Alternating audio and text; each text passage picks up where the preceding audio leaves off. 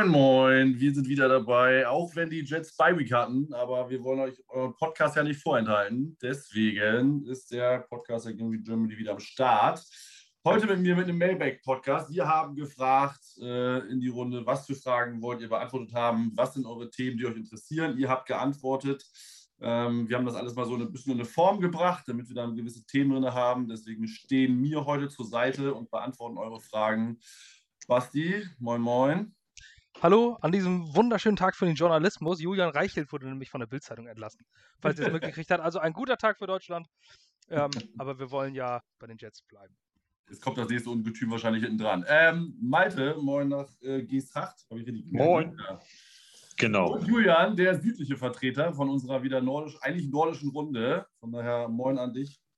Servus. Baden-Württemberg. Äh, ja, ähm, ich denke, wir können mal relativ gleich einsteigen. Ähm, ähm mit, da, ähm, mit Hahn haben wir das nicht so in unserem Podcast, ne? Mit Hahn haben wir es nicht, nee. Das äh, hatten wir letztes Mal schon festgestellt. Ja, ich habe hab einen Deckel auf. Bei mir sind Haare runter. Ne? Also ich dachte, wir haben so alles den Stil Okuula. der Stress, der Stress, da fallen die Haare aus. Ja. ja, wo der Verstand äh, wächst, müssen die Haare reichen. Das ist schon immer so. ich habe seit vier Wochen meine erste graue Haare im Bart. Das war vor der Saison noch nicht. Es fängt jetzt hier an. Um Gottes Willen, um Gottes Willen. Ja, da können wir um die Themen ja gleich reden. Die ein paar Fragen äh, ziehen ja mit Sicherheit auf graue Haare ab. Ähm, ja, es sind äh, viele Fragen reingekommen. Dafür erstmal vielen Dank an alle Fragensteller, sowohl bei Facebook als auch bei Twitter, äh, die uns erreicht haben. Ähm, wie ich hatte es ja eben schon gesagt, ich habe das mal so ein bisschen in eine gewisse Form gebracht. Ähm, habt jetzt mal das Coaching-Staff, äh, alles, was zum Team gehört, mal an äh, Anfang gesteckt. Äh, wir werden dann so ein bisschen die zwei Fragen zu äh, Zach Wilson beantworten, dann nochmal ein bisschen zum allgemeinen Kader, die jetzt vielleicht nicht Quarterback oder Coaching-Staff sind bisschen zum Fragen zum Front Office, zur Offseason und ein äh, bisschen was zur Free Agency reingekommen und dann äh, so zwei, drei allgemeine Fragen, die ich jetzt per se nicht unbedingt einer Kategorie zuordnen konnte.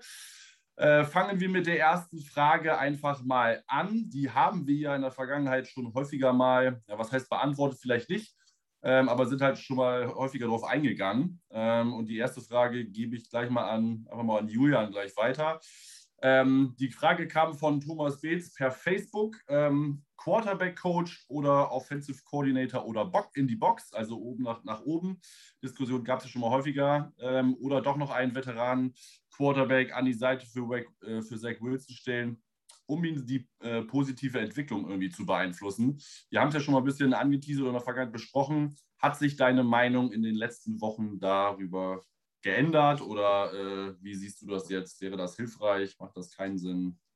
Nee, die Meinung hat sich nicht geändert. Also meine Meinung war ja vor der Saison schon, dass wir unbedingt einen Veteran gebraucht hätten. Ähm, ich habe jetzt auch schon gehört letzte Woche, dass die Jets ein Team sein sollen, das an Josh McCown Interesse gehabt hätten oder haben. Ist mir aber auch alles ein bisschen zu spät.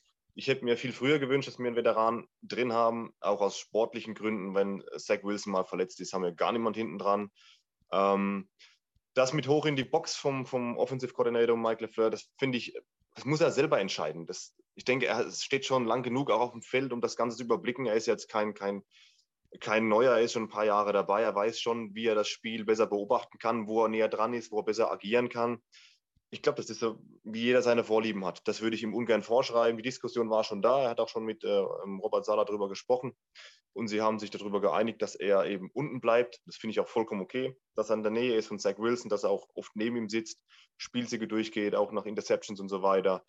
Also da würde ich die Entscheidung würde ich ihm selbst überlassen. Und ich glaube, der hat die Entscheidung auch frühzeitig getroffen, dass er unten sein will. Trotzdem würde ich gerne noch einen Veteran sehen. Ähm, der Erfahrung mit reinbringt, der Ruhe mit reinbringt, der ihm vielleicht auch, ähm, ja, wie soll ich das sagen, wenn, wenn du einen Quarterbacks-Coach hast, da ist das zwar auch sehr wichtig, aber ein Spieler, der wirklich 10, 15, 20 Jahre vielleicht wirklich das alltäglich durchgemacht hat, der sieht das nochmal ganz anders und der kann dir dann auch als Rookie, glaube ich, da anders helfen und äh, dir vielleicht auch ein bisschen den Stress nehmen und die Ruhe zurückbringen, was, wo wir nachher, denke ich, auch noch dazu kommen, was ein ganz, ganz großer Punkt bei uns ist, die Confidence und die Ruhe im Spiel ja, dass selbst die einfachsten Dinge nicht mehr ähm, funktionieren. Da wäre ein Veteran-Quarterback ganz, ganz immens wichtig. Hätten wir vor der Saison schon adressieren sollen, meiner Meinung nach, haben wir verpennt. Ähm, sportliche Sicht sowieso, aber auch für die Entwicklung von, von Zach Wilson. Ich meine, der Junge ist 22 Jahre. und trägt eine Milliarden-Franchise. Und gerade jetzt, wo es in New York, in dem, in dem Raum, in der Stadt, mit den Medien, wenn es da mal nicht läuft, dann kann sich das Blatt auch sehr, sehr schnell mal wenden. Aktuell ist es noch, mh, hm, sag mal, ist es noch vage, ist es noch, noch relativ zurückhaltend, was die Presse betrifft. Wenn es aber die nächsten paar Wochen so weitergeht, dann wird das ein richtig heftiges Feuer. Und deswegen wäre ich absolut dafür, auch jetzt noch vielleicht einen Veteranen Quarterback zu holen. Einfach, dass die Erfahrung da ist, äh, um ihn zu unterstützen, dass man auch weiß, wenn mal was sein sollte, da kann jemand rein. Und ich glaube, es ist für ihn einfach für den Kopf auch ganz wichtig, wenn er rausgeht. Ich erinnere damals an die, an die Szene noch, wo Sam Darnold vom Platz runtergeht nach einer Interception und Josh McCown fängt ihn schon auf dem Feld ab wie so eine Vaterfigur oder wie so ein großer Bruder so ein bisschen.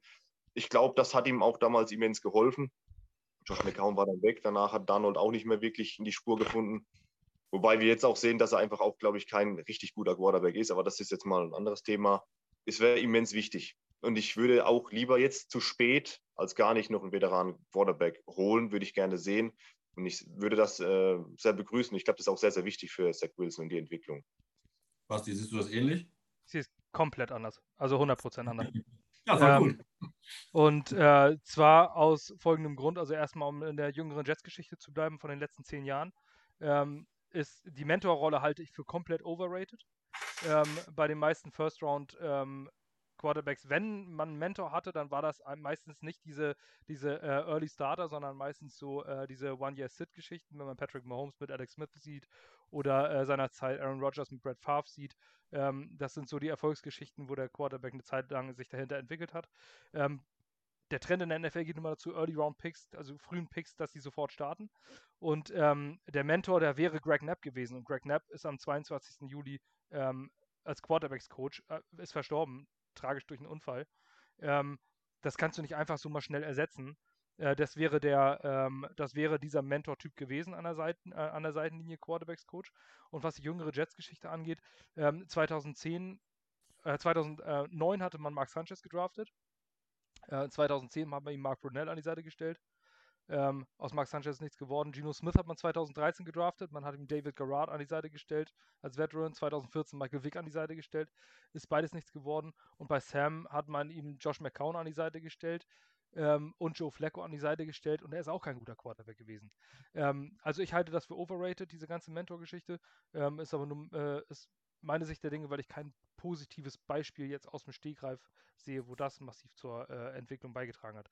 Also alleine aus diesen Beispielen, ähm, zumindest aus der Jets, jüngeren Jets-Geschichte, sage ich, äh, kann man machen. Aber jetzt einen Quarterback also man, man, holt ja, es ist ja nicht Madden, du holst ja nicht einen Quarterback rein und sagst, äh, so, den stelle ich jetzt nächsten Platz auf und dann läuft das, sondern Quarterback muss das ganze Spiel überblicken, muss dieses ganze System lernen und das kriegst du nicht innerhalb von wenigen Wochen rein. Das musst du, da musst du eine komplette Vorbereitung zu laufen ähm, oder nur die Basic Plays. Ich glaube, dass ein Veteran jetzt Zach Wilson nicht helfen kann. Und Josh McCown mit 43, das halte ich für absurd. Also ich habe es auch gelesen, aber äh, hilft uns ja nichts. Also ich bin der Meinung, dass, äh, dass wir einen Veteran nicht brauchen.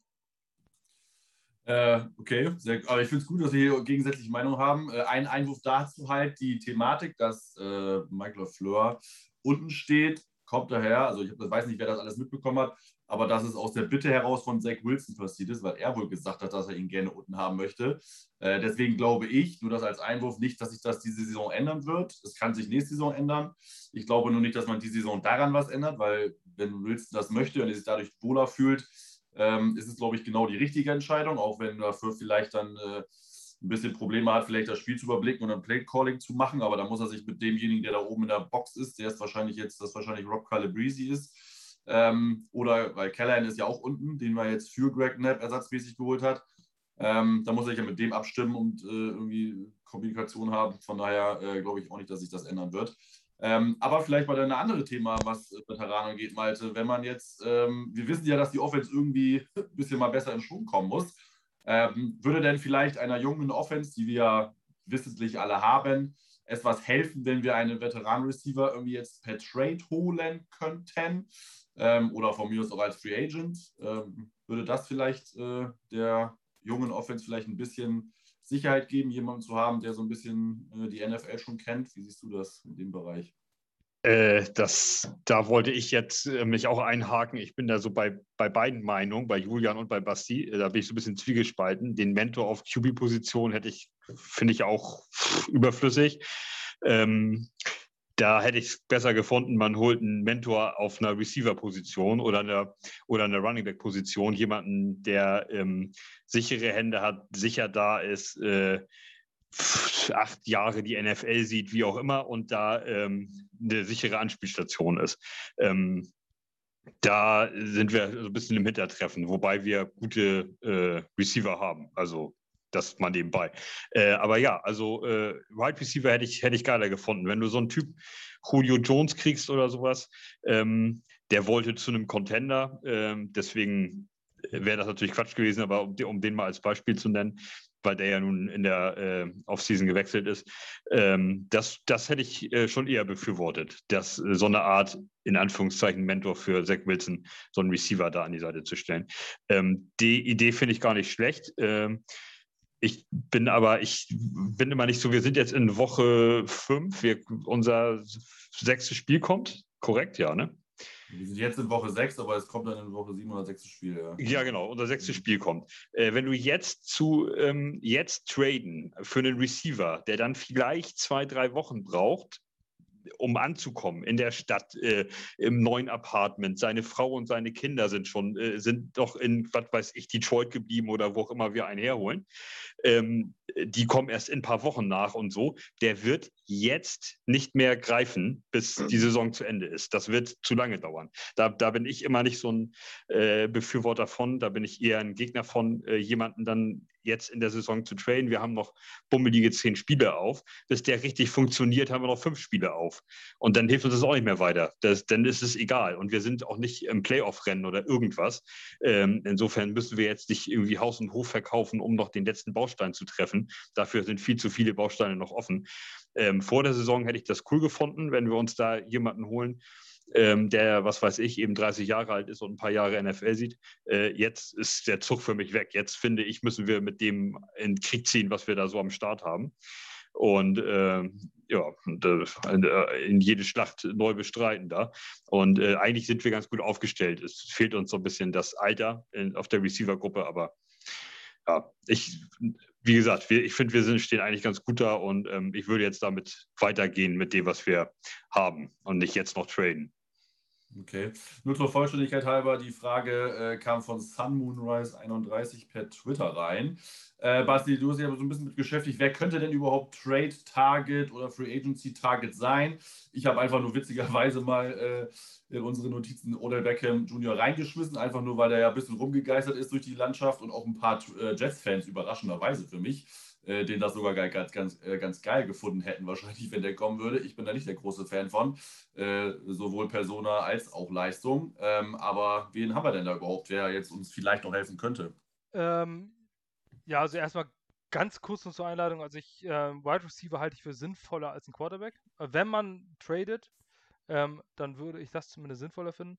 Ähm, Sun Moonrise hat ja auch ähm, geschrieben oder als Vorschlag auch Oder Beckham zum Beispiel äh, genannt. Zu Oder Beckham muss man wissen, ja gut, also er ist, äh, hat irgendwie keine Chemie mit, mit äh, Baker Mayfield, also zumindest kommt das so ein bisschen rüber. Das passt nicht so ganz, hat er 2019, meine ich, nee, 2020 komplett verpasst, ne? Mit Achilles. Ähm, Kreuzband, jetzt, ja. Genau, oder Kreuzband, richtig. Mhm. Ähm, kam jetzt dieses Jahr, kommt so langsam wieder. Ich meine, 2019 äh, war eins seiner schwächeren Jahre mit 1035 Receiving Yards und vier Touchdowns. Ähm, ich hatte allerdings nichts davon, weil ich glaube nicht, dass man, ähm, ich glaube nicht, dass die, die, die Browns jetzt abgeben. Das wäre äh, nicht gerade clever jetzt, wenn sie gerade äh, im Race sind. Ähm, das halte ich für nicht realistisch. Ähm, die zweite Option wäre Allen Robinson. Das Risiko dabei ist, also bei den Bears kommt er jetzt, wo er einen Franchise-Tag hat, spielt er quasi gar nicht oder schwach. Ich glaube, er hat noch kein 70-Yard-Spiel dieses Jahr gehabt. Ähm, Wäre aber sehr riskant. Also in der Offseason wurde er ab und zu zu den Jets oder in der letzten Saison zu den Jets äh, gesprochen, weil er so ein bisschen ähm, ja, ab und zu mal irgendwie gepostet hat, dass er Robert Salah mag oder sowas. Was Jets-Fans halt so äh, also aus so Stories genau. machen. Ähm, irgendwo, die, drauf, irgendwo die gefällt mir Angaben von ihm bei Twitter checken und wenn da irgendwas von den Jets ist, dann äh, ist das natürlich gleich eine sichere Nummer. Man weiß ja, wie Jets Twitter so tickt. Ähm, ist riskant, weil die Jets werden nächstes Jahr auch kein Contender sein, es sei denn, man macht unglaublich viel richtig, so wie, wie die Bills. Ähm, und Bills wäre auch mein Ansatz. Man bräuchte den Blueprint zu Stefan Dix, um vielleicht diesen Kickstart zu geben, den, der Josh Allen gegeben wurde. Und das ist für mich Michael Thomas. Ähm, Michael Thomas ist unzufrieden in New Orleans. Das ist relativ bekannt. Ähm, es läuft da nicht gut. Äh, die Saints sind, ähm, wären bereit, sind auf dem Weg, ein Rebuild zu machen. Müssen sie auch. Die stehen finanziell äh, komplett sind eigentlich komplett im Arsch, wenn man sich mal deren äh, nächstjährigen äh, Geschichten mit den Voidyears anguckt. Und Michael Thomas ist extrem teuer. Ähm, Michael Thomas ist ein absoluter Elite-Receiver, der ist erst 28. Äh, ihr wisst alle, was er kann.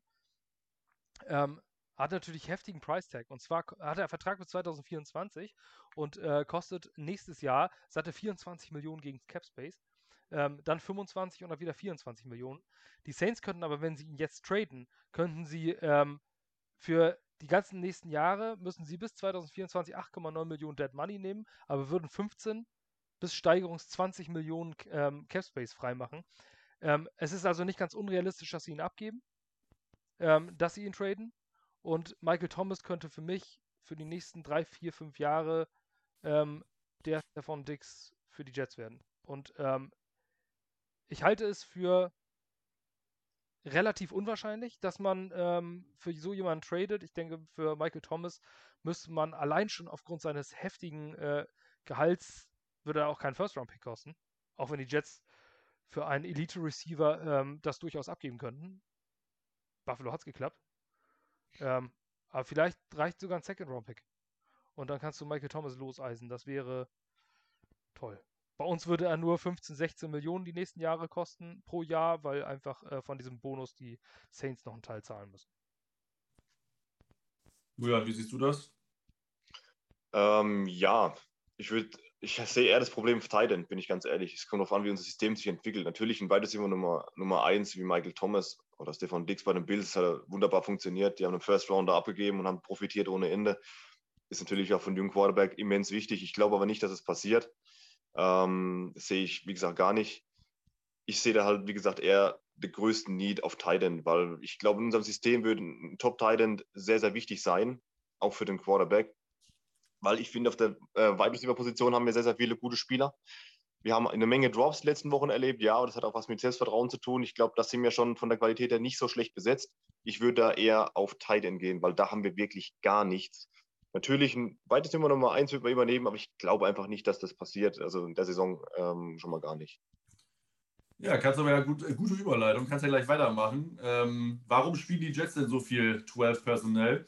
Ähm, also ein Running Back, zwei Tight Ends, wenn wir eigentlich gar nicht so gute äh, Tight Ends haben, wie du ja gerade gesagt hast. Und man weiß, hat es ja auch gemerkt in den ersten sechs Wochen, da kommt ja nicht viel bei rum.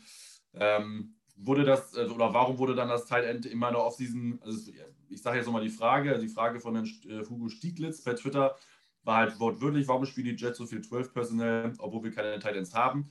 Warum wurde Tight End in der Offseason komplett ignoriert? Vielleicht fehlende Kommunikation zwischen OC, also Offensive Coordinator, und General Manager. Jetzt mache ich nochmal eben kurz was dazu, dass die Position ja nicht komplett ignoriert wurde.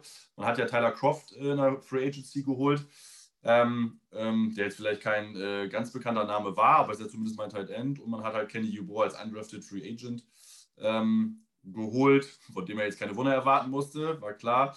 Also Jets äh, erwarten Wunder. Ob, ob, genau, und ich die auch ehrlich gesagt ein bisschen hatte, nachdem ich mich von Sascha anstecken lassen, äh, bin ich ja ehrlich. Ähm, aber äh, weil ich immer gehofft habe oder gute Teams sich halt daran auszeichnen, dass halt äh, namenlose Spieler sich da einen Namen machen und einfach äh, ja einfach funktionieren. Siehe jetzt zum Beispiel Baltimore, die irgendwie alle Running Backs auf Injured Reserve haben und holen sich einfach irgendwelche drei von der Straße und sagen, willst du nicht, willst du nicht und alle drei machen einfach mal in einer Woche einen Touchdown.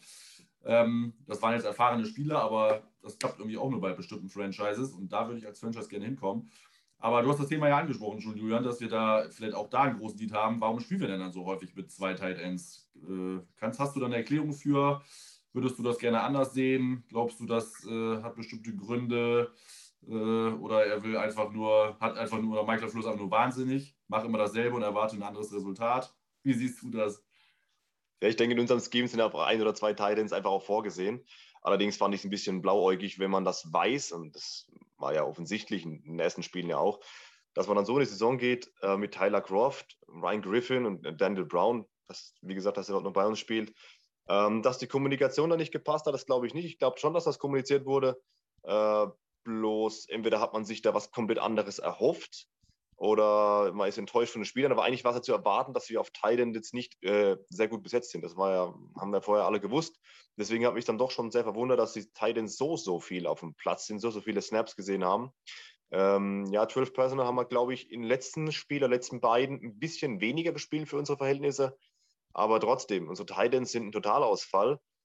Jetzt ist halt das Problem, wenn du so ein, so ein, so ein Scheme hast und eigentlich die Titans viel einsetzt, ähm, da einfach mal komplett davon wegzugehen, ist ja nicht so einfach. Ähm, ich denke, Titans haben wir einfach komplett verkackt, müssen wir ganz ehrlich sagen. Da sind wir komplett blank. Und wir haben nicht einen fähigen Titan aktuell. Also Ryan Griffin kann nicht mal einen Pass auf fünf Yards fangen mittlerweile. Wir müssen natürlich weniger die Titans einsetzen, weil sie sind deutlich schlechter, wie wir es uns vorgestellt haben noch, auch wenn das kaum geht. Aber es ist natürlich schwierig, weil er hat, äh, Michael LeFleur mit Sicherheit eine Vorstellung von der Offense, wie sie auszusehen hat. Ging damit auch in die Saison hat aber überhaupt nicht funktioniert. Ähm, in der heutigen Pressekonferenz hat äh, Robert Sala gemeint, in der Kommunikation mit ihm, dass sie so die Fehler, warum die, die Offense, äh, move, move the Chains, warum das nicht so funktioniert hat, warum man nicht so in die Gänge kam, dass sie die ein bisschen ausfindig gemacht haben und ein paar Sachen abgeändert haben oder verbessern wollten. Ich bin jetzt mal gespannt, wie es am Sonntag aussieht. Äh, Wunder erwarten von unseren Titans können wir trotzdem nicht, weil ich denke, sie werden jetzt nicht besser. Ja? Sie fangen vielleicht mal einen oder anderen Ball, aber wenn wir sie weiterhin relativ viel einsetzen würden und viele Targets äh, zu den äh, Titans schmeißen würden, dann sehe ich da eher schwarz, weil ich glaube, das ist einfach die Qualität, die fehlt. Tyler Groft hat zwar bei den Bills auch einige Touchdowns gefangen, aber das waren ja auch die Bills. Ähm, ich hoffe, dass er da ein bisschen davon wegkommt, aber ich glaube nicht, dass wir äh, mehr 11 Personnel noch sehen werden. Ich glaube, dass er dort trotzdem schon ein bisschen treu bleibt ja, wie gesagt, ich glaube, die Kommunikation war nicht, war es nicht. Das war schon klar, dass wir Titans brauchen, aber was sie sich da erhofft haben oder wie sie die, die Titans einsetzen, irgendwas ist da meiner Meinung nach schief gelaufen, weil das war uns eigentlich allen klar, dass wir da sehr, sehr schwach besetzt sind. Ich weiß nicht, warum man das dann so gelöst hat. Okay. Äh, Malte, wie siehst du denn das Thema?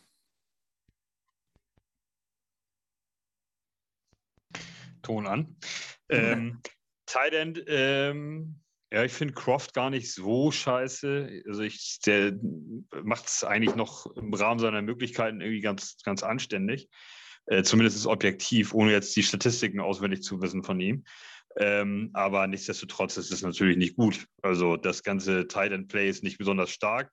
Ich bin so ein bisschen verwundert, dass wenn die mit einem Plan, äh, wenn die sich einen Plan erstellen, wir wollen ähm, diese oder jene Offense spielen, dann ähm, packt man sich dazu, das Personal ja in die Mannschaft, was man dafür braucht. Wenn wir viel laufen wollen, dann brauche ich Tight Ends, die im Blocken stark sind. Äh, und das, äh, aber unsere sind irgendwie im Blocken nicht besonders gut, im Routenlaufen nicht besonders gut, im Bällefangen nicht besonders gut. Das ist alles so wischiwaschi. Alle, sie können, jeder kann alles irgendwie so ein bisschen, aber niemand kann irgendwie was so auf einem, auf so einer Art Elite-Level.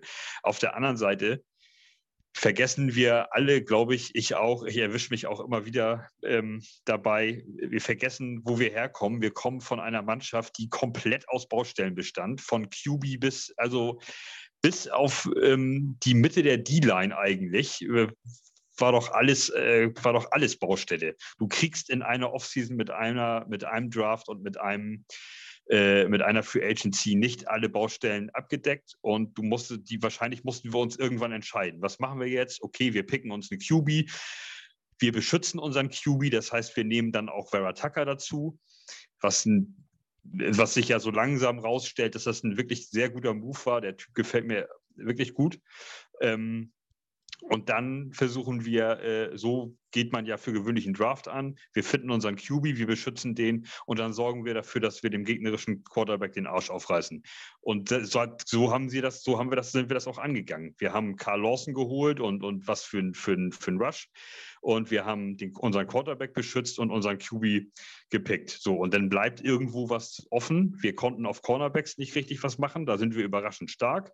Und auf Titans konnten wir auch nichts machen. Und da sind wir halt eben scheiße. Und da, da man muss sich aber in einem Footballteam damit abfinden, dass du mal auf irgendeiner Position auch ein oder zwei Jahre mal schwächer bist. Das ist eben einfach so. Wir haben einfach keinen, keinen guten Tight End Room und äh, wir müssen sehen, dass, ob die den überhaupt nächstes Jahr angehen in der Offseason. Also da werde ich noch nicht die Hand für ins Feuer legen, äh, wenn, wir, wenn wir jetzt auch noch auf einmal wieder Safeties brauchen, äh, wenn uns Markus May dann vielleicht doch verlässt. Ähm, äh, andere Baustellen haben, wir schieben vielleicht Mims ab, wir brauchen dann wieder Receiver ja, wir und noch, so. Wir sind noch bei den Titans. Ja, ja, ich weiß, äh, ich weiß. Äh, ich, ich äh, baue ja nur darauf auf, wenn, wenn, wir vielleicht dann gehen wir die Titans wieder nicht an und müssen noch ein Jahr mit denen leben. Also da, da muss man sich immer so ein bisschen im Klaren drüber sein, dass du nicht jede Baustelle sofort aktuell anfassen kannst. Und es muss auch was auf dem Markt sein. Ich äh, habe mir nicht die, die, nicht die Tight End Free Agency rausgesucht und beim College bin ich komplett lost. Ich habe keine Ahnung, wer da irgendwie stark ist oder gut spielt auf der Tight End Position, ob da was kommt im, im Draft. Ähm, ja. wenn nichts wenn Gutes kommt, dann kannst du auch nichts machen. Ne? Also das kommt auch noch dazu. Ne? Aber wie gesagt, ich, äh, ich finde, dass wir größere Baustellen haben als die Tight-End-Position. Also äh, insgesamt. Also ich kann schon mal Werbung für Charlie Kohler machen, wer sich angucken will. Tight End von Iowa State, Monsterspieler.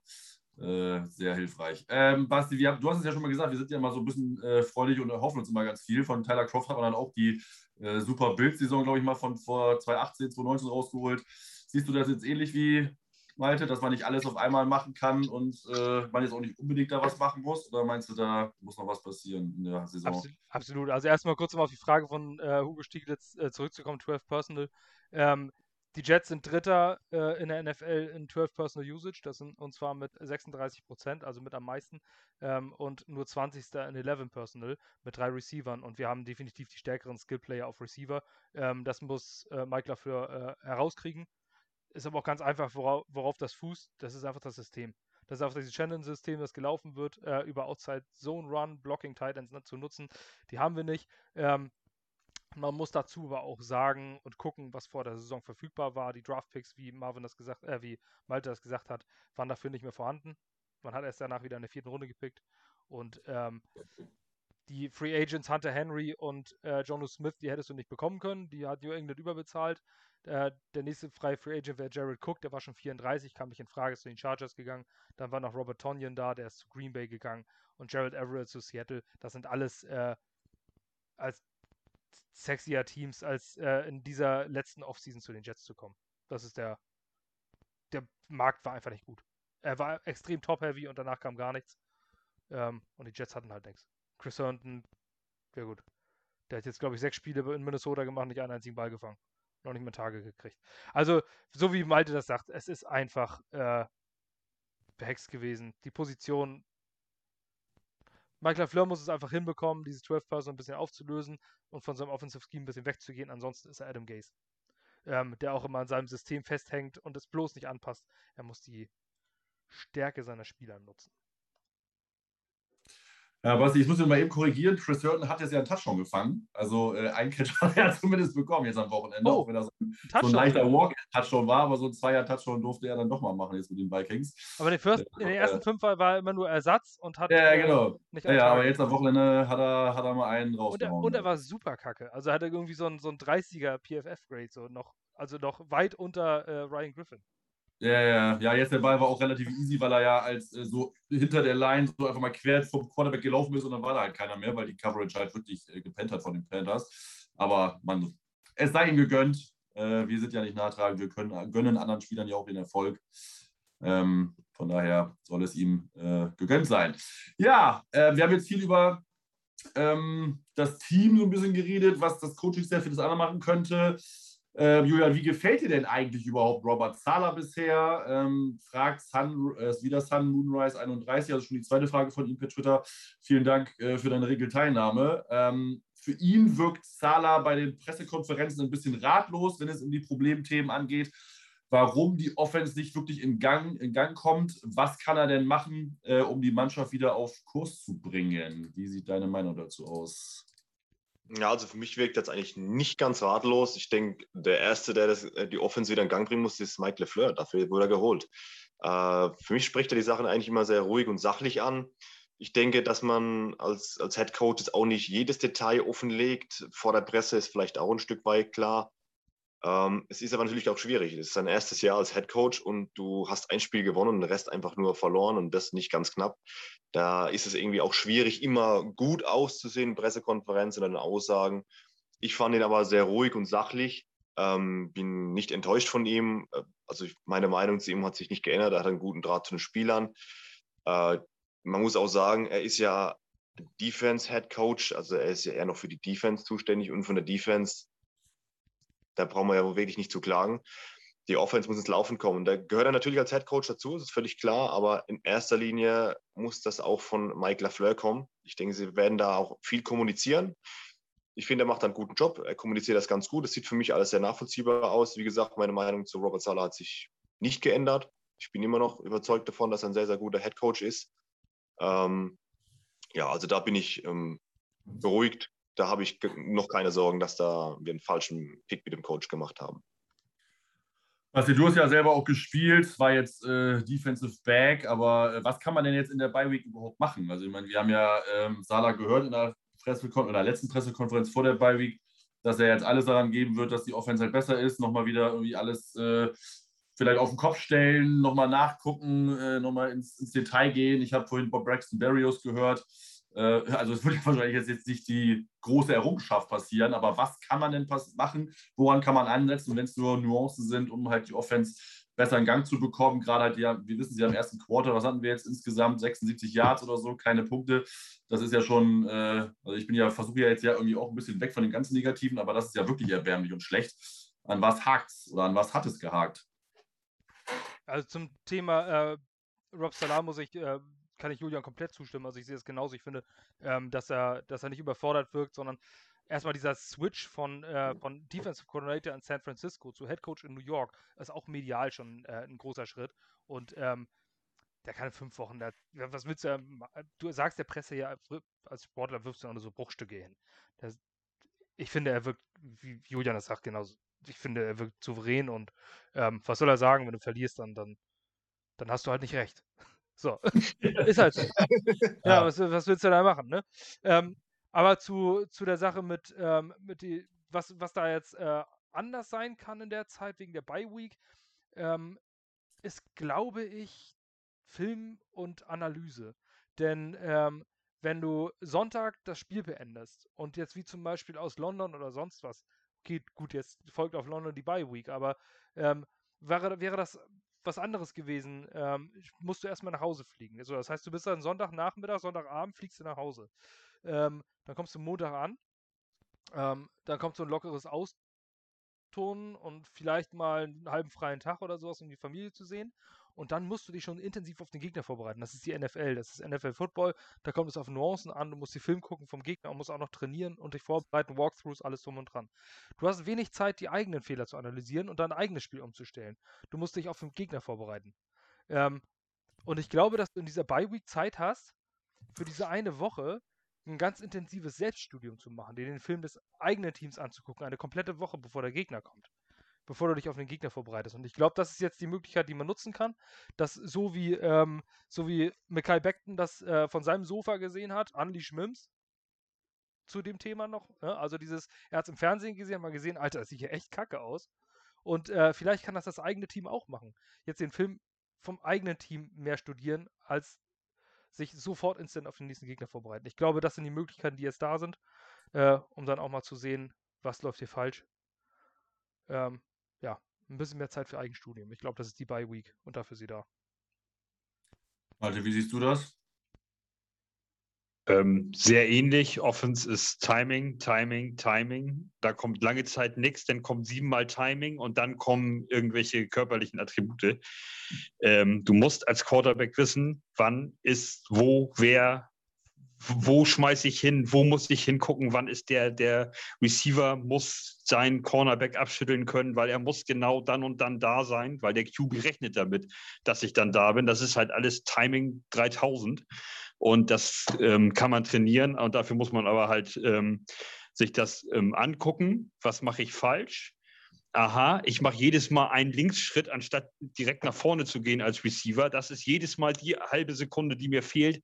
Und der Cornerback ist, ist einen halben Schritt vor mir. Das sind so kleine Nuancen. Und das sind, ähm, was mir so immer wieder bei unserem Offenspiel auffällt, dass der Running Back einmal zuckt, anstatt einfach mit der, wie die Dampframme da durch und der Receiver einmal einen kurzen Zack nach links macht. Das ist diese hundertstel Sekunde. Man kann sich das vom Fernseher nicht vorstellen, aber das ist auf dem Footballfeld, wenn du da drauf stehst. Diese halbe Sekunde, dieser eine Schritt, diese 20 Zentimeter, wo die Fingerspitze doch noch dazwischen kommt, bevor der Ball ankommt und so, das sind das sind diese Timing-Geschichten, die musst du reinkriegen als QB mit zusammen mit deinen Skillplayern.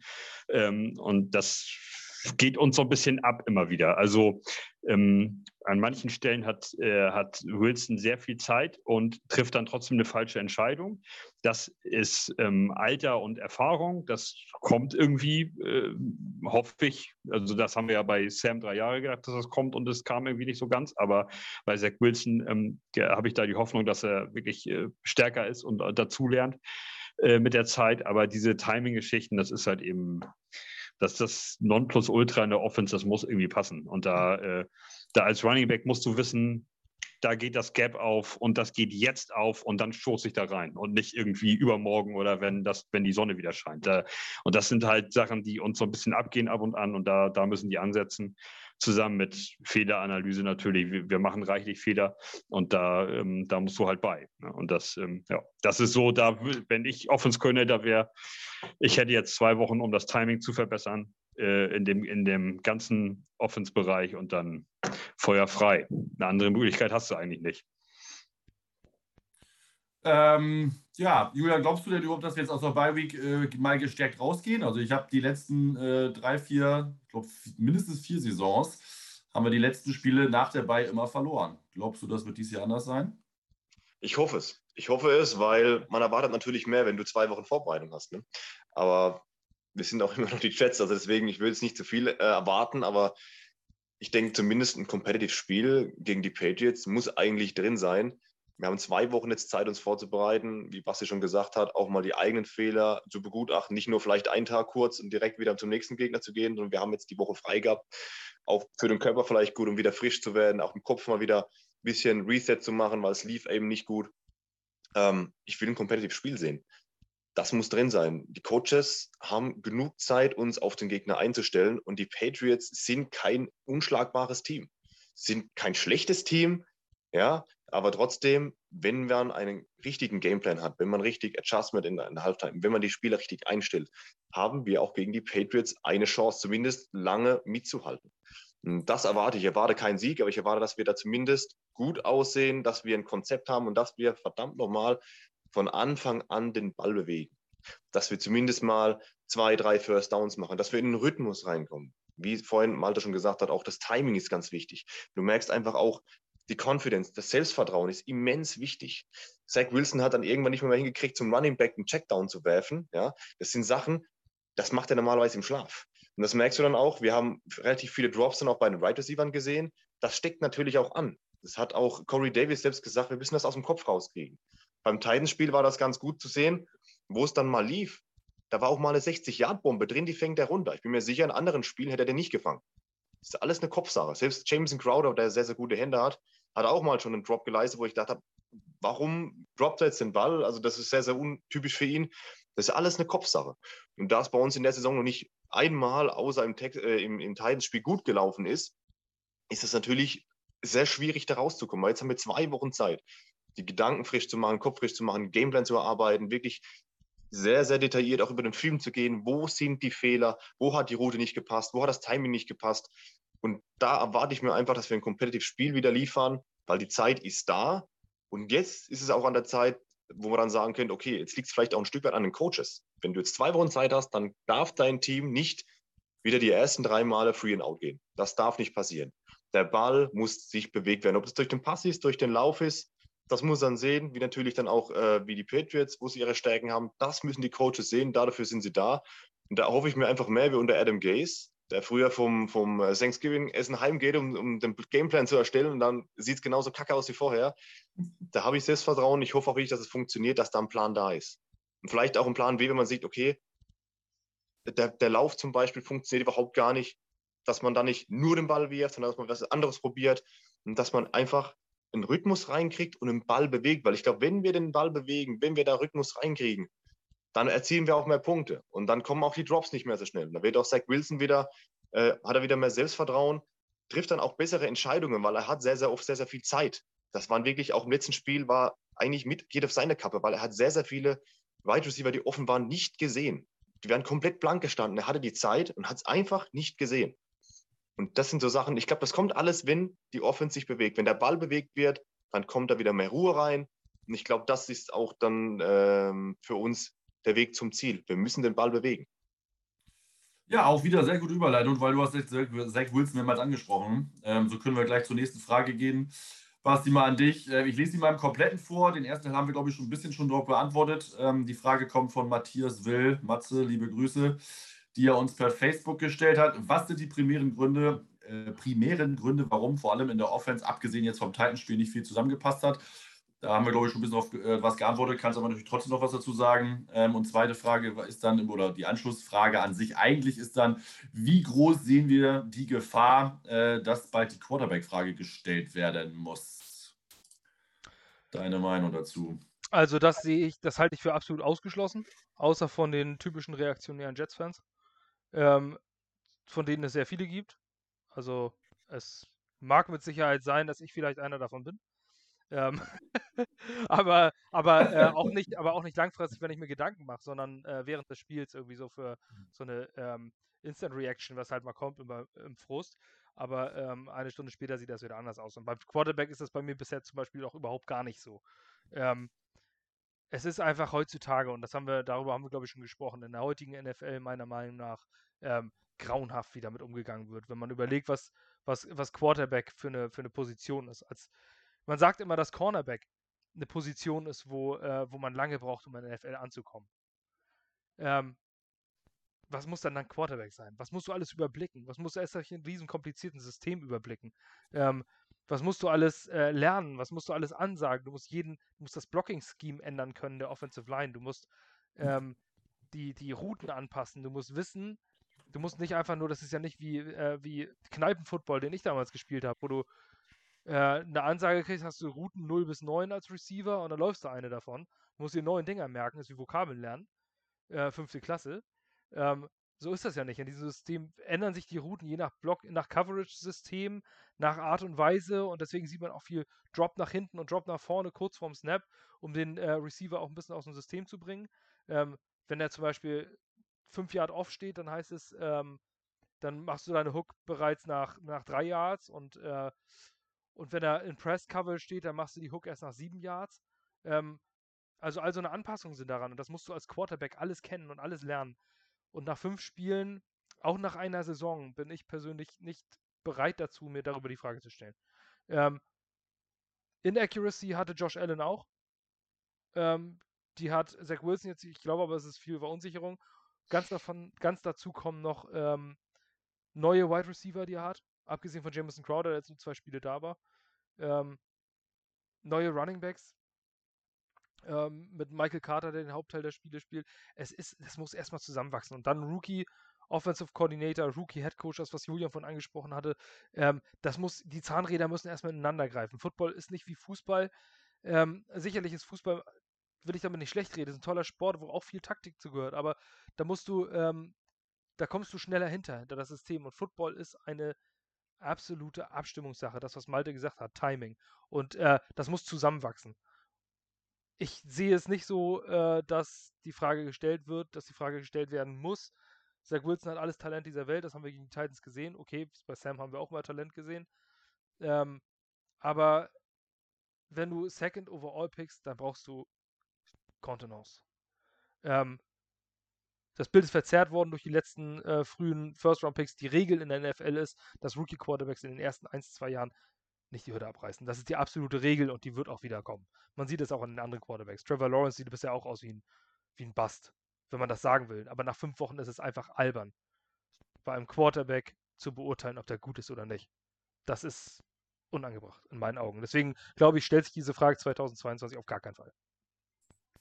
Malte, ähm, meine, die zweite Frage, die wir zu dem zu Zach Wilson bekommen haben, ähm, die sogar noch einen Schritt weiter gehen würde, ähm, kommt von Flo-Jets, äh, auch per Twitter reingekommen. Könnt ihr euch vorstellen, dass im nächsten Jahr wieder ein neuer Quarterback gedraftet werden müsste, wenn die Leistung von Wilson nicht besser wird während der Saison? Nein. Also nein. Und selbst wenn wir ab jetzt alles verlieren, das ist für mich keine Option. Das kann ich mir nicht vorstellen, dass das, dass das Front Office sich da äh, reinreden lässt oder beeindrucken lässt von ähm, Medien, die rumschreien oder Fans, die rumschreien. Ähm, das, äh, das ist halte ich für ausgeschlossen. Also das hat man, das äh, hat man zwar ähm, auch bei äh, Josh, Josh Rosen gedacht, aber, äh, und da ist es dann halt so gekommen, nur ähm, die QB-Class ist ja angeblich, ich, ich weiß nicht, da müssen wir, müssen wir Marvin gleich mal dazu interviewen. Äh, die QB-Class ist ja auch nicht so geil, ne, im kommenden Draft. Hat auf jeden Fall ähm, Fragezeichen, definitiv, ja. Und äh, das, dann, das ist das halte ich für ausgeschlossen. Das ist also totaler Schwachsinn. Wir haben Sam Darnold zusammen mit Adam Gase in Kombination teilweise ähm, zwei, drei Jahre lang Zeit gegeben. Da schmeiße ich doch Zach Wilson nicht nach einer Saison raus oder ersetzt den durch einen neuen Pick. Also das ist für mich ist absolut, da habe ich gar keine vernünftige, kein vernünftiges Gegenargument, weil das völlig, der Gedanke völlig absurd ist für mich, äh, auf, auf QB zu gehen. Äh, zumal äh, du ja mit zwei First-Round-Picks, die ja im Moment sieht es so aus, ähm, ich glaube nicht, dass es so bleibt, im Moment sieht es so aus, als dass wir mit zwei Picks irgendwo rund um die zehn picken, etwas darunter, etwas darüber vielleicht, ähm, da kann, nimmst, nimmst doch kein QB, da, da, da kannst du ja Baustellen in deinem Team schließen, die da sind. Du hast ja gerade erst einen Quarterback genommen. Und er hat gegen die Titans, das waren nur zweieinhalb gute, äh, sehr starke Quarter, aber die waren mega stark. Also das muss man auch wirklich so sagen. Hat er, hat er megamäßig gespielt. Und wenn er das ähm, über längere Zeit aufs Eis kriegt, ähm, ja, sein, das schlechteste Spiel, was er gemacht hat, war jetzt gegen die Falcons in London. Das muss man auch ganz klar so sagen. Aber das muss man ihm ja auch zugestehen. Also wie jedem zugesteht, dass er mal ein scheiß Spiel hat äh, und auch mal eine scheiß Saison hat oder was. Also ich meine, Aaron Rodgers vorspielt sich da seit vier Jahren irgendwie einen ab und den loben sie alle in den Himmel und keiner kommt auf die Idee zu sagen, hier kommt anderer QB, jetzt so langsam kommen sie auf den Trichter.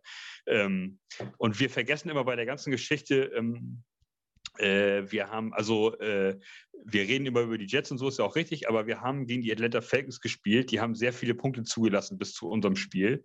Und Matt Ryan hat den bockstarkes Spiel. Der hat, das ist ein erfahrener QB und der hat das, der hat ein gutes Team um sich rum und der hat das mega gut gemacht.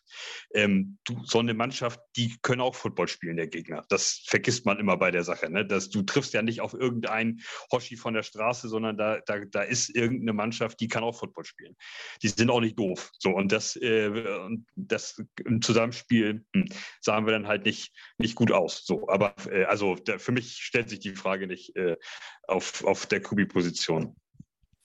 Ja, äh, zu den Quarterback-Positionen im Draft. Äh, die Experten sind sich ja ein bisschen uneinig. Also wir wissen ja immer nie genau und Sicherheiten gibt es ja nie. Trevor Lawrence wurde ja auch schon äh, als Hall of Famer beschrieben und auch der hat ja seine Probleme, wie Basti hier eben zu Recht angemerkt hat. Von daher weiß man natürlich nicht, wie sich das entwickeln wird bis zum Draft, aber Stand jetzt ähm, sind die Spieler nicht so talentiert wie jetzt vielleicht ein Lawrence, Wilson oder Fields. Ähm, es gibt halt einige Spieler, der höchst gehandelte Spencer Dörtler hat gerade bei Oklahoma ziemlich Probleme und wird wahrscheinlich jetzt abgelöst worden sein von seinem Backup äh, True Freshman Caleb Williams. Ähm, es gibt noch ein paar andere wie Matt Corral von Ole Miss oder äh, ein Sam Howell von äh, North Carolina oder ein Malik Willis von Liberty, ähm, um mal jetzt nur ein paar genannt zu haben. Ähm, aber Stand jetzt sind die natürlich sind die äh, vielleicht alle noch nicht so ganz weit oder haben äh, größere Fragezeichen als so manch anderer. Deswegen ist die Klasse, Klasse vielleicht nicht so ganz attraktiv. Ähm, Basti, du hast ja nochmal eine Statistik dazu rausgesucht, wie häufig denn das überhaupt passiert ist, dass äh, zwei Quarterbacks vom selben Team back-to-back -back gedraftet wurden in den folgenden Jahren.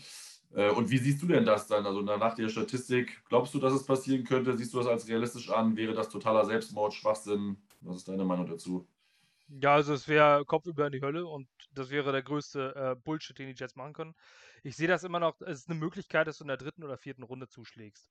Wenn du sagst, da ist vielleicht ein Capable Backup oder sowas, ähm, ja, dritte Runde ist vielleicht ein bisschen früh, aber vierte Runde, du hast Second Overall, du musst dem Jungen auch Vertrauen geben, ansonsten hast du ein Disaster-Franchise.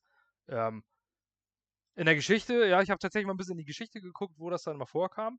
Also wenn, dann reden wir ja hier über First-Round-Quarterbacks. Ich denke nicht, dass wir hier darüber reden, was in der dritten oder vierten Runde passiert. Ähm, das wäre dann ja das, die, quasi die QB-Frage. Und das ist in der gesamten Geschichte der NFL nur dreimal passiert. Ähm, einmal war das mit Josh Rosen. Das lag aber auch daran, dass ein komplett neuer Coach kam, der eine komplett neue Ausrichtung wollte. Und Josh Rosen wirklich, wirklich richtig unterirdisch war in seinem ersten Jahr. Ähm, und das ganze Team da quasi noch umgekrempelt wurde. Das war ja seine Voraussetzung. Die hat auch den First Overall, das ist nochmal noch, noch eine andere Nummer. Und Kyler Murray war ja nur wirklich ein Generational Prospect, ähm, der daraus, was heißt Generation, vielleicht ein bisschen übertrieben, aber ähm, ein sehr, sehr guter, sehr, wir können fest ein sehr guter Quarterback. Äh, ist, auf, ist auf dem Weg zum äh, NFL-MVP, also ja, okay, die, der ja. Erfolg gibt ihm ja auch recht. Und da kam noch der neue Headcoach dazu, der ist bei den Jets nicht da. Also Robert Salah hat sich für Zach Wilson entschieden. Aber das war das eine Mal, dass es passierte, aus der jüngeren Vergangenheit. Und in der ähm, anderen Vergangenheit, also in der späteren Vergangenheit, nennt man das so, äh, früheren Vergangenheit, egal. Davor. So. ähm, es ist erst zweimal passiert in der gesamten NFL-Geschichte. Das war 1989 Dallas Cowboys. Die haben ähm, Troy Aikman First Overall gedraftet. Wir wissen, Hall of Fame Quarterback. Ähm, und im selben Jahr Steve Walsh im Supplemental Draft in der ersten Runde. Ähm, falls ihr es nicht wisst, Supplemental Draft ist ein System des Drafts, wo Spieler rankommen, die sich nicht rechtzeitig zum NFL-Draft gemeldet haben. Und wenn Spieler dort ähm, gedraftet werden in der entsprechenden Runde, dann gibt dieses Team diesen Pick aus dieser Runde im nächsten regulären NFL-Draft auf. Deswegen gibt es den Supplemental Draft, liest man oft.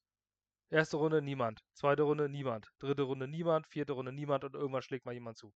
Da sind halt nur ganz wenig Spieler verfügbar. Also, Troy Aikman, Steve Walsh in der ersten Runde 1989 bei den Cowboys passiert nacheinander. Troy Aikman hat sich als die richtige Entscheidung herausgestellt. Und ein zweites Mal passiert ist es 1982 bei den Colts, als man Art Schlichter Fourth Overall gedraftet hat. Ähm, der war total kacke und im Jahr danach, 1983, hatte man den First Overall Pick und dort hat man sich für John Elway entschieden. Auch Was später, auch, auch später ein Hall of Fame Quarterback, zwar bei den Denver Broncos, aber ja, ähm, ja. also kurz, kurzer Blick in die Geschichte, es passierte erst dreimal, dass sich Quarterbacks, oder dass sich Teams in der ersten Runde Back-to-Back -back für Quarterbacks entschieden haben. Bei uns hatte ich das für ausgeschlossen, weil dieser Coach auch den Quarterback gedraftet hat und dann noch Second Overall. Nur für Arizona hat es sich gelohnt, weil die Cowboys hatten ihren Franchise-Quarterback ja eigentlich schon vorher gedraftet. Steve Walsh war ja überflüssig. Ja, man hat, man hat äh, aber im selben Jahr die beiden gedraftet und hat sich einfach gesagt, Mensch, hm. Ja, vielleicht war das Jahr vorher so kacke, ich habe jetzt nicht auf die Cowboys-Saison 1988. Aber ist auf jeden Fall interessant, hätte ich jetzt so gar nicht gewusst, dass sie dann danach noch einen First-Round-Quarterback gedraftet haben, weil man irgendwie Troy Aikman ja immer als so Hall of Fame und äh, Three-Time Super Bowl Champion, aber er hat echt Probleme gehabt. Ich glaube, erst in der fünften Saison, vierten Saison lief das wohl erst halbwegs gut. Also er war ja die ganze Zeit lang, äh, war er selber ja auch wirklich schlecht. Also wenn man jetzt äh, Football läuft, kann ich nur ans Herz legen, Troy Aikman, da wird das alles mal aufgedröselt. Ähm, es brauchen halt, manche brauchen halt ein bisschen länger. Äh, kleine Randnotiz, Faller Fun Fact, einer der bekanntesten Supplementary Draft Spieler der letzten Jahre oder letzten zehn Jahre ist Josh Gordon. Äh, jetzt vielleicht nicht eher wegen dem Erfolgen auf dem Feld, äh, obwohl er das Talent dazu hätte, einer der besten Receiver äh, der letzten äh, zehn Jahre zu sein. Ähm, aber der war auch ein Supplemental Draft Spieler. Die Jets hatten auch einen mit Terrell Pryor, den sie aber nicht selber gedraftet haben, aber das war auch ein Supplemental Draft. Ja. Stimmt, genau. Ja, kann auch mal sein, dass die sich auch, wenn sie, dass sie, ähm, dass äh, man sich für den Draft anmeldet, wenn man halt zwischen der Draft-Anmeldung, also die ja, man muss sich ja immer dann bis äh, Mitte Januar entschieden haben, äh, irgendwas im Team passiert ist. Also man muss sich nicht nur zu spät angemeldet haben. Es kann auch sein, dass man dann eine andere Voraussetzung am College hat. Ähm, und dann kann man sich vorher nochmal anmelden. Der ist meistens ja irgendwie im Juni oder so. Äh, von daher auch die Möglichkeit gibt es das nochmal zur Vollständigkeit halber. Gut, ähm, Fragen zu Wills haben wir soweit dann äh, abgearbeitet. Äh, kommen wir nochmal zu den Fragen zum allgemeinen Kader. Ähm, äh, Retti hatte, also Alexander Rettmann hat per Facebook nochmal reingeschrieben, nochmal Pro und Contra zu Mil Denzel Mims. Julian, möchtest du da noch mal was zu sagen? Äh, wollen wir das äh, ad acta legen? Äh, wie siehst du die Causa Mims? Äh, glaubst du, dass er uns noch mal helfen wird in der Zukunft? Ich meine, jetzt ja gegen die Falcons äh, drei Receptions gehabt äh, mit ein paar Yards. Ähm, ja, pro, contra. Wie bist du ganz, ganz klar pro. Ganz klar pro. Wenn er spielt, liefert er immer ab. ich bin auch absolut gegen den Trade, was ich auch schon gehört habe, so nur wegtraden. Ähm, sie wollen ihn noch haben, so hat sich rausgehört. Sie geben ihm eine Chance jetzt so langsam, auch wenn es sehr, sehr wenig ist. Wenn er auf dem Feld ist, dann liefert er immer ab, obwohl die Offense sehr, sehr stockt und sehr, sehr schlecht war in Teilen. Wenn er auf dem Platz, Platz war, hat er immer abgeliefert. Er ist groß, er ist 1,91 groß, ist auch gut für die, für die Außen, um einen hohen Ball zu schmeißen. Äh, Contested Catches ist er sehr gut, vielleicht auch für die Red Zone.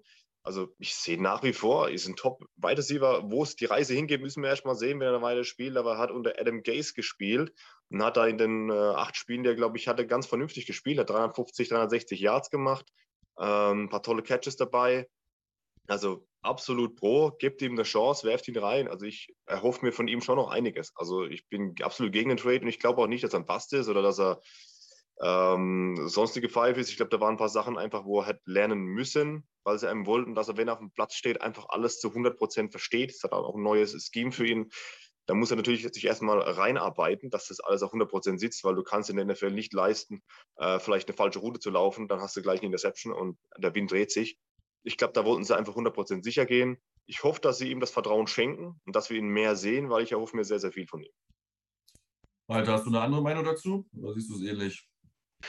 Äh, ich bin riesen Denzel Mims-Fan, weil ich jetzt total gerne mag, den Typen. Aber ähm, er wird halt zu wenig angespielt und eingesetzt. Und äh, irgendeinen Grund hat das ja, äh, den keiner von uns äh, kennt, weil wir nicht im Lockerroom oder beim Training dabei sind. Und das nicht irgendwie an die Öffentlichkeit dringt. Also, wenn man sich seine Statistiken anguckt, ähm, äh, er hat insgesamt 26 Pässe gefangen für 430 Yards äh, kein Touchdown. Also und das in zwei Jahren als Second Round Pick Receiver ist das schon dünn. Also das muss man, das ist ja eigentlich nichts, wenn wir mal ehrlich sind. Aber wenn er halt auf dem Feld ist, ist er geil. Also mag, ich ihn, ich mag ihn da gerne sehen, aber er wird halt einfach nicht eingesetzt. Warum, wieso? Das darüber spekulieren wir ja jetzt hier seit keine Ahnung wie viele Wochen. Ähm, wir werden es nicht gelöst kriegen, das äh, oder nicht rausfinden, wenn das nicht irgendwie offiziell dann mal bekannt gegeben wird. Ich, ähm, ich mag ihn total gerne und ich äh, hätte ihn gerne weiter in dem Team und ich hätte gerne, dass er einfach als Receiver 2 oder so oder 3 einfach dauerhaft spielt, ähm, seine regelmäßigen Anteile bekommt, aber das ist ja hier auch kein Wunschkonzert und warum oder wieso, wie gesagt, ich bin da, wir spekulieren da ja schon Ewigkeiten drüber. Äh, ich bin total pro. Ich will ihn auf jeden Fall halten. Ich will ihn weder traden noch, äh, noch cutten noch sonst irgendwas. Aber irgendjemand wird sich dabei was denken, ähm, warum er nicht spielt. Und das, solange das nicht rauskommt, auf welchen Wege auch immer, ja, können wir nur weiter spekulieren. Und ähm, das, was er gezeigt hat, ist nichts. Äh, in den zwei Jahren. Er war natürlich auch verletzt, das kommt noch dazu, aber er hat ja erst in der ersten, seiner ersten Saison erst hinten raus ein paar Spiele gemacht. Ähm, aber das, was er gezeigt hat, ist nichts. Aber das liegt ja nicht daran, dass er nicht gut ist, wenn er auf dem Feld ist, sondern einfach, dass er nicht eingesetzt wird. Und ja, wir drehen uns da im Kreis. In meiner Aussage drehe ich mich jetzt seit zwei Minuten im Kreis und das tun wir auch mit ihm. Ja, und das tun wir auch mit, mit ihm ähm, seit Wochen und keiner findet da eine vernünftige äh, Antwort. Aber um es abzuschließen, also ich bin pro und möchte ihn auch äh, halten. Ja. Ja, ich hoffe, wir haben die Frage halbwegs äh, beantwortet. Ich bin auch pro, aber äh, am Ende hat es halt wirklich auch seine Gründe, warum es da nicht so häufig passiert ist. Von daher bin ich sehr gespannt, wie die Entwicklung eines Denzel Mims weitergeht, ob sie überhaupt bei uns weitergeht. Trade-Angebote gab es ja anscheinend schon genüge, die wir abgelehnt haben vor zwei, drei Wochen. Von daher äh, hat man ja vielleicht oder sieht man vielleicht doch noch was in ihm und will ihn einfach nur ein bisschen aufbauen und äh, auch vielleicht auch ein bisschen kitzeln und herausfordern, dass er sich ein bisschen mehr äh, anstrengt.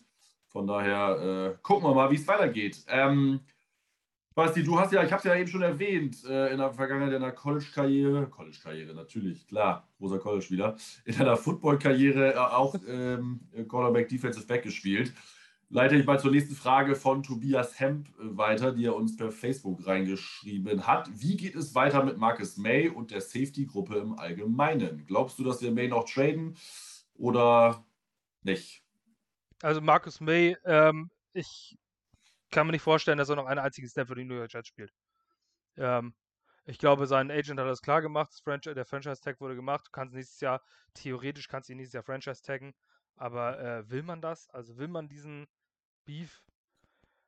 Äh, die Schwarzen pfiffen schon von den Dächern, als er nicht zum Captain gewählt wurde, obwohl er Team-MVP war und, äh, und Captain die letzten Jahre. Ähm, er sagt eigentlich, ja, er macht es wie ein Profi genau richtig. Er sagt gar nichts, aber sein Agent ist scheinbar ein totaler Volldulli.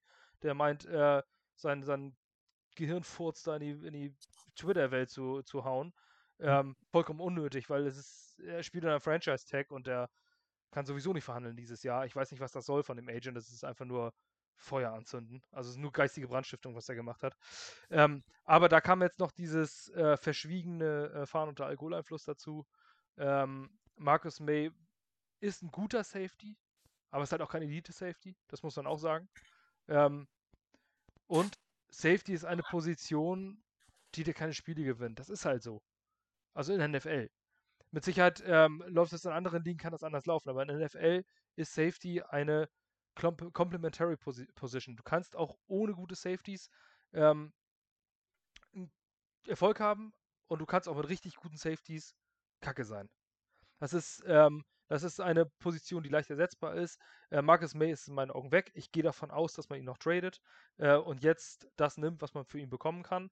Ähm, ich glaube, dass andere Teams schon Value in ihm sehen, gerade in diesem äh, so Win-Now-Modus, ähm, wo du dann äh, dich vielleicht nochmal verbessern musst.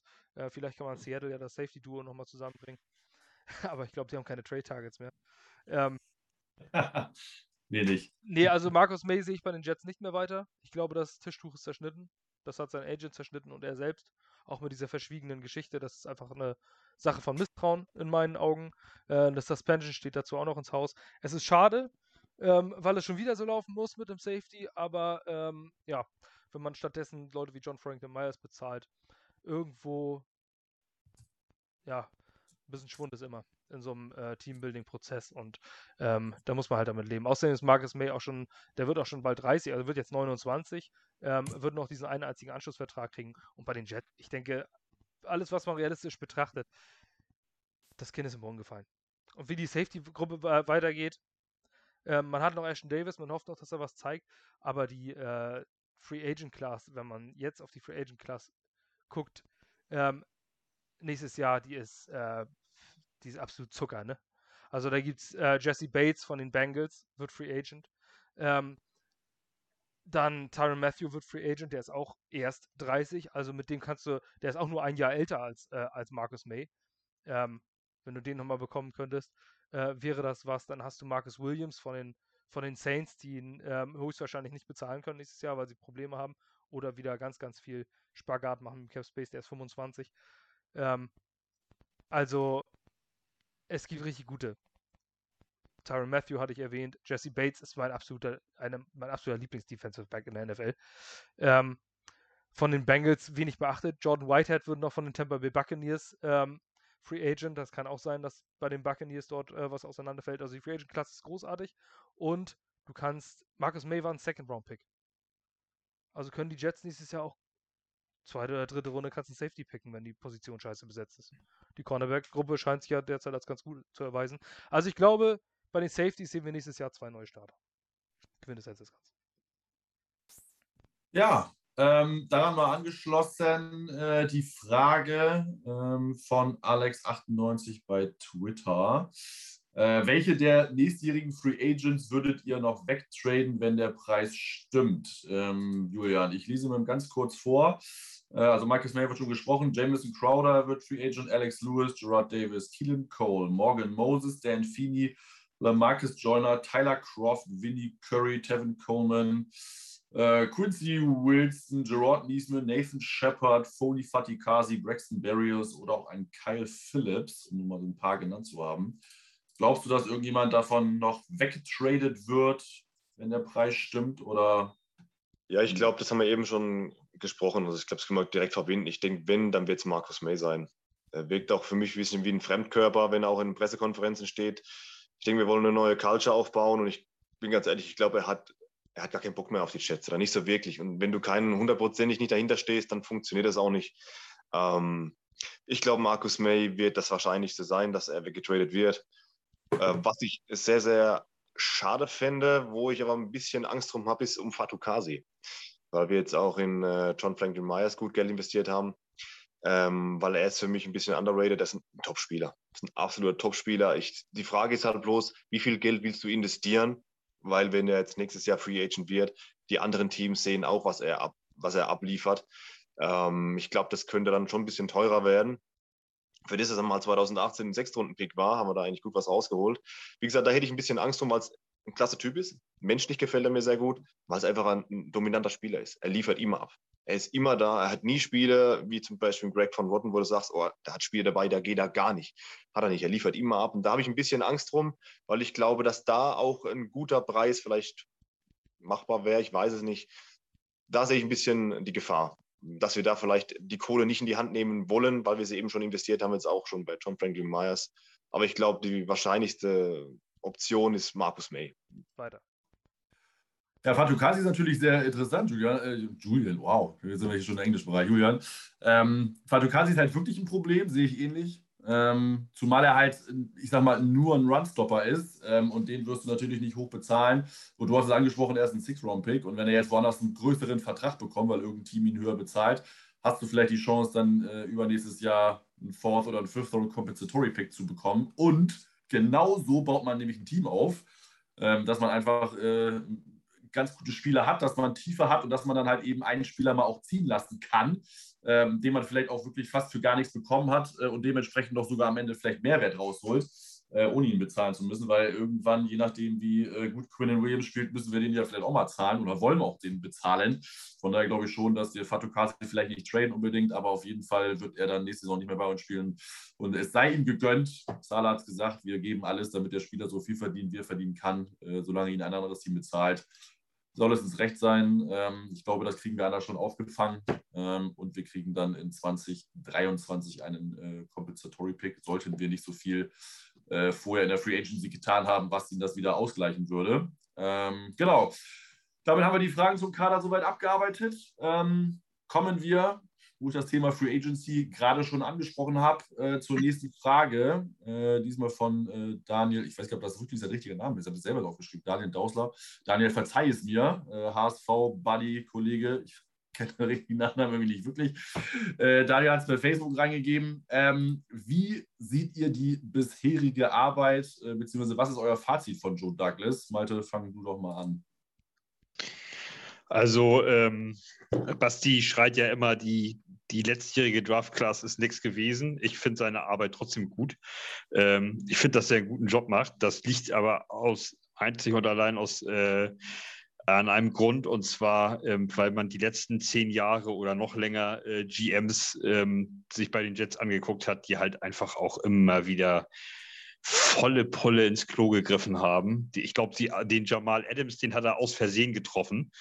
Äh, und also ansonsten war ja wirklich oft äh, extrem wenig dabei äh, in der Draft Class. Und deswegen finde ich, wenn ich jetzt so einen äh, Denzel Mims sehe und ähm, oder jetzt auch mit Zach Wilson, von dem ich äh, eigentlich sehr begeistert bin, Vera Tucker, der mich total wegflasht, ähm, da finde ich, dass der das, dass der einen guten Job macht. Äh, und allen voran jetzt natürlich John Franklin Myers ähm, Verlängerung hinzukriegen, äh, das pff, grandios. Also da finde ich, machen wir, machen wir einen mega guten Job und äh, wie gesagt, wenn wir uns an, ähm, an andere GMs der Jets erinnern, die einen Truman Johnson sich holen für 723 Milliarden Euro, äh, Dollar, äh, und äh, der dann einfach äh, ja, also eigentlich nicht, ich hätte nicht mal mehr umziehen brauchen. Äh, da äh, finde ich dann, ähm, macht Joe Douglas im Vergleich dazu wirklich einen guten Job. Ich mag den Typen einfach gerne und ich finde, dass die in der Kombination mit dem Coaching-Team jetzt und äh, mit dem Owner und so, dass das einfach äh, eine recht harmonische Geschichte ist. Und daraus kann dann halt eben auch mal was Großes entstehen. Nur, auch da gilt natürlich, musst du ihm dann die Zeit geben. Also das kannst du halt nicht übers Knie brechen. Ne? Er ist jetzt ein, ein Jahr länger, ist er erst jetzt im zweiten Jahr bei uns GM. Er ist schon im dritten jetzt. Im dritten schon. Ah, ja, ja, er ist jetzt im, im, im, Mai gekommen, ne? nach, dem, nach dem Draft, aber das ist dann Stimmt, jetzt, stimmt, genau, genau. Die haben den ja richtig so was. Äh, er durfte den ersten Draft nicht machen und ist dann ja. gekommen. Ja, also wenn du so willst, er hat jetzt zwei Drafts hinter sich. Ähm, und ja, der erste Draft war halt eher so semi, und aber dafür finde ich den zweiten halt echt, äh, echt stark. Also ich, ich bin Fan, ich finde es gut, dass wir den haben. Basti, du siehst, glaube ich, ein bisschen anders, ne? Äh, ja, also ich bin vielleicht unter, wenn, wenn es, ich bin ja nur kein Experte oder sowas, aber wenn es so unter den Fans gibt, einer der größten Kritiker von Joe Douglas, ich bin bisher, ich sag mal so, ich kann seine Strategie erkennen, aber die Strategie funkt nicht. Also bisher ist es wirklich äußerst mau. Äh, Football ist ein Ergebnissport, ähm, alle haben dieselben Voraussetzungen und äh, ein Rebuild siehe mal Buffalo oder sowas, wo das ja relativ schnell mit dem Quarterback, kann auch relativ fix gehen, auch, äh, auch Arizona. Wir dümpeln immer noch darum. Ähm, unter Joe Douglas sind wir 2,14, dann sind wir 7,9, 2,14 und stehen jetzt bei 1,4. Das sind die Resultate. Die Resultate sind erbärmlich. Ähm, sicherlich ist in der Zeit was passiert, ja, aber ähm, die Draft Class 2020, die erste, wofür er Verantwortung hatte, ähm, sieht momentan wirklich katastrophal aus. Absolut katastrophal. Äh, das sieht nach einer, äh, also von den Resultaten auf dem Papier sieht das nach einer Mike McKagan Draft Class aus. Braden Mann, tut mir leid, das war ein absoluter Griff ins Klo. Ähm, bisher von den Leistungen, der ist ein unterdurchschnittlicher Panther und du brauchst nicht lange, um in der NFL anzukommen. Bryce Hall ist ein super Pick, Runde 5. Ähm, kannst immer mal Erfolg haben in so einer späten Runde, wenn du da ein Talent holst. Cameron Clark, Offensive Lineman in der vierten Runde, keine, mehr, keine Ahnung mehr, wer das ist. Äh, James Morgan ist nicht mehr da in der vierten Runde. LaMichael Piran spielt nicht in der vierten Runde. Jabari Suniga in der dritten Runde spielt nicht. Ashton Davis in der dritten Runde dauernd verletzt. Keine Ahnung, was der kann. Denzel Mims, zweite Runde. Weißt du nicht, was du da hast. Äh, und Mackay Beckton hat Talent, ist aber ständig verletzt. Ähm, also die ganze Draft-Class ist eine absolute Katastrophe, stand jetzt. Ähm, und das ist für die erste Draft-Class kein gutes Zeugnis. Das muss man einfach mal so sehen. Ähm, so ein paar Trades, die es jetzt gab. Okay, der Jamal Adams Trade war großartig, keine Frage. Ähm, also wo, wo Schatten ist, ist natürlich auch immer Licht. Und ähm, die John Franklin Myers Verlängerung muss sich später noch herausstellen, ob das eine gute Sache war. Äh, wirkt erstmal gut. Ich weiß, damals waren wir auch glücklich, als Henry Anderson zum Beispiel verlängert wurde. Oder als Ryan Griffin die Extension bekommen hat, nachdem er drei Touchdowns gefangen hat oder so. Ähm, das bewerte ich gerne ein halbes oder dreiviertel Jahr später, wenn die Saison weitergelaufen ist. Es gibt auch diese Spieler wie Muhammad Wilkerson, damals, die verlängert wurden und danach gar nichts mehr gemacht haben. Also erstmal abwarten. Ähm, was die Free Agents angeht, ist es schwier äh, schwierig zu sagen. Mit Adam Gates war das schwer, aber jetzt hatte man diese Möglichkeit. Es ist schwer zu bewerten, weil Carl Lawson verletzt ist, weil Jared Davis äh, verletzt ist. Ähm, Corey Davis ist bisher nicht die beste Verpflichtung, muss man sagen. Viele Drops. Ähm, aktuell noch Probleme, kann aber auch am System liegen. Es ist schwierig, aber meiner Meinung nach erkennt man eine Strategie. Er legt wenigstens den Fokus auf die Trenches, aber ich glaube, er hat einfach noch überhaupt gar kein Ansehen in der Liga. Man sagt immer, dass er so viel Ansehen hat. Bei Agents hat er das definitiv noch nicht. Das ist, hat ein äh, The Athletic-Artikel letztens auch ergeben. Äh, die Agents vertrauen ihm nicht. Äh, die sehen ihn nicht als jemanden, wo man einen vernünftigen Vertrag mit abschließen kann. Er ist unter den äh, unbeliebtesten General Managern bei Spieler-Agents. Das waren die Athletic-Artikel. Ähm, ist halt auch noch Grünhörner in den Ohren. Als General Manager brauchst du auch viel Erfahrung. Als General Manager hast du aber nur diese eine einzige Chance. Wenn du die verkackst und dann rausfliegst, dann war es das für dich in der Liga. Zumindest in dieser Position. Ähm, abwarten, wie das zusammenwächst. Äh, das Kind ist noch nicht im Brunnen gefallen. Ich wäre der Letzte, der jetzt sagen würde, ich fordere seinen Kopf. Aber ähm, ich bin bisher nicht mit seiner Arbeit zufrieden. Ja, also muss man natürlich sagen, die Draftlist, da bin ich, äh, bin ich aber auch bei dir, um meine Meinung kurz einzuwerfen. Die war, äh, ist stand jetzt sehr schlecht. Ich halte ihm zugute, äh, dass er, glaube ich, viele Spieler für das System von Adam Gates gedraftet hat. Ähm, ob das jetzt gut oder schlecht ist, man dahingestellt sein. Ähm, ich glaube schon, dass man das ein bisschen, äh, vielleicht ein bisschen weniger hätte machen können. Aber gerade so ein, äh, so ein Mims und Pirine ähm, war vielleicht so ein bisschen auch äh, ein Adam Gaze-Pick. Ähm, aber wir werden sehen. Ich glaube schon, äh, so wie Basti auch gesagt hat, gewisse, äh, äh ein gewisses System erkennt man schon. Äh, weil man hat, sage ich mal, mit so unterschwelligen Picks, wie man jetzt so einen Jordan Willis äh, oder Jordan Wills letztes Jahr, einen Steve McLennan, man hat sechs Round-Picks angesammelt.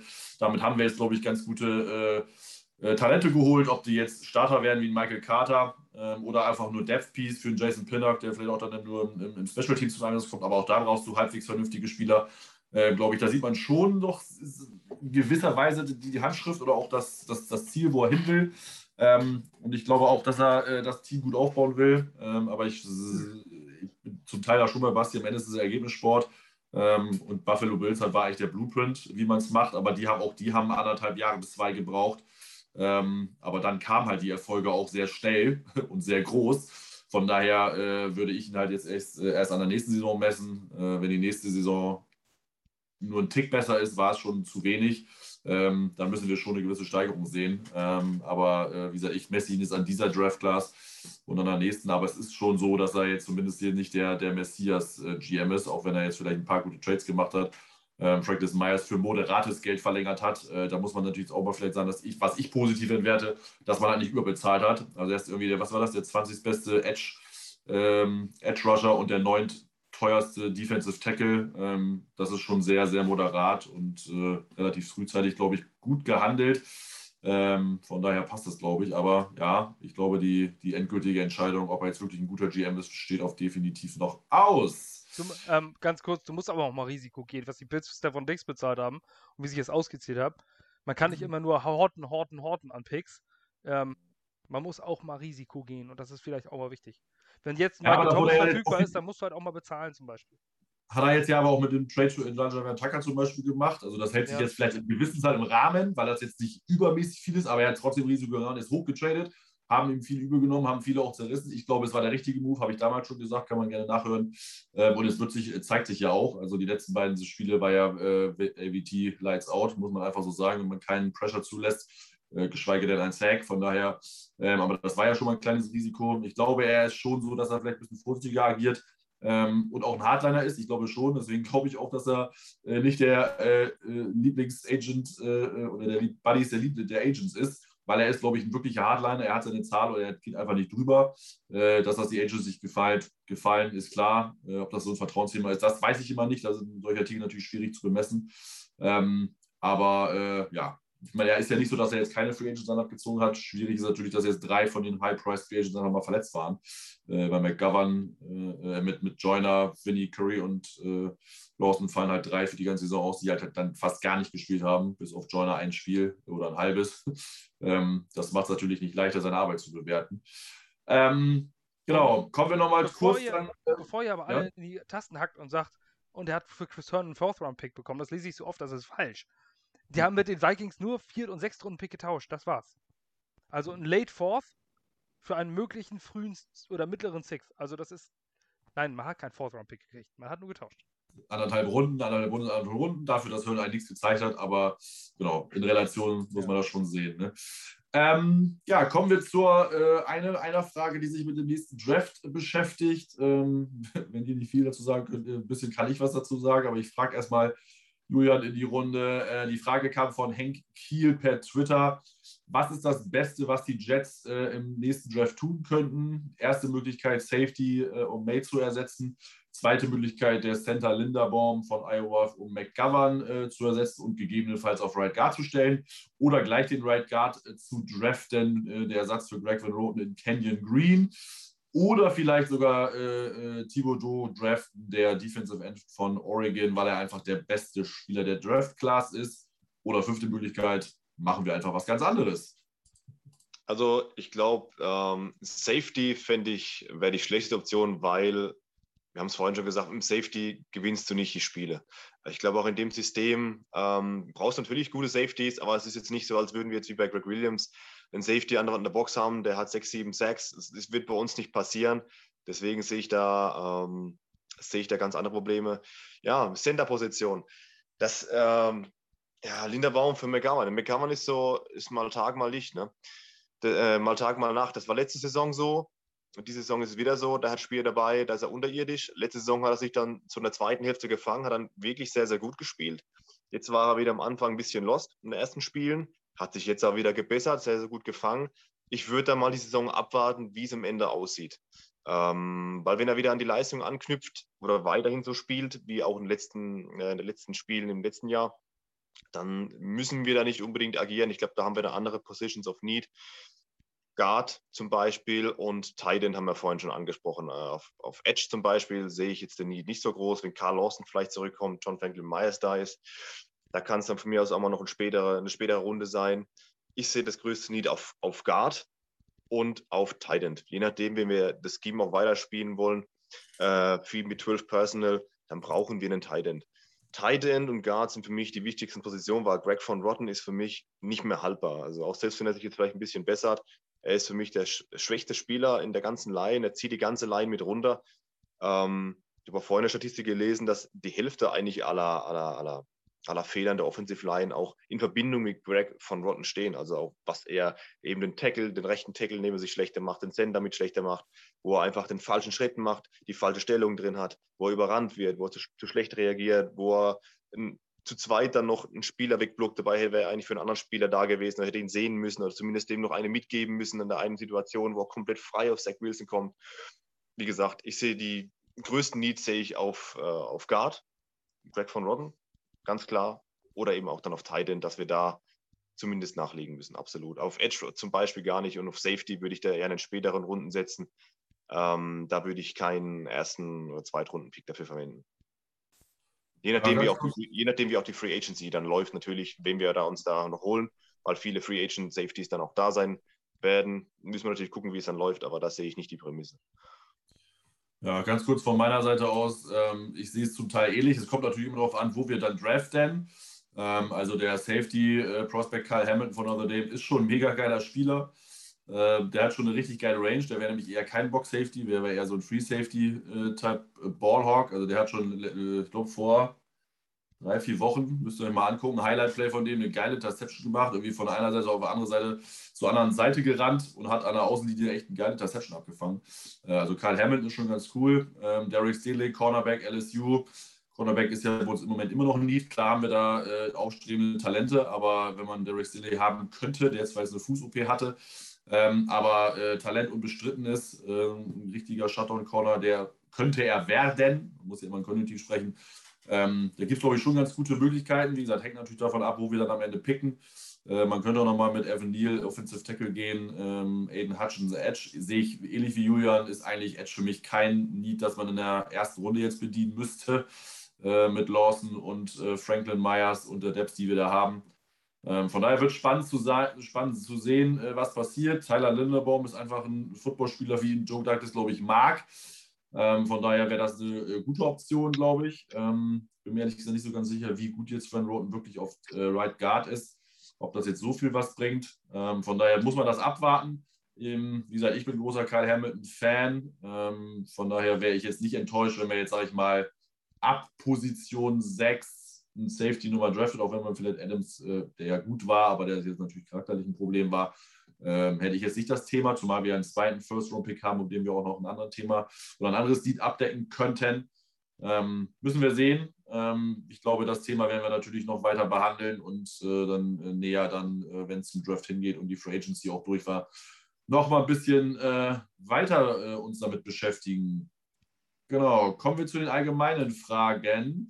Ähm, und da gehe ich mal an äh, Malte gleich weiter. Es sind so ein bisschen für mich jetzt zwei Fragen ineinander. Also die eine Frage kam von Kai Germann über Twitter. Größte Enttäuschung beim Coaching-Staff und bei den Spielern. Ähm, und Tobias Hendrik äh, hatte bei Twitter gefragt, Grüße an ihn, ist nämlich Dolphins-Fan äh, und beim Dolphins Drive aktiv, mit dem wir auch schon immer mal wieder ein Crossover gemacht haben.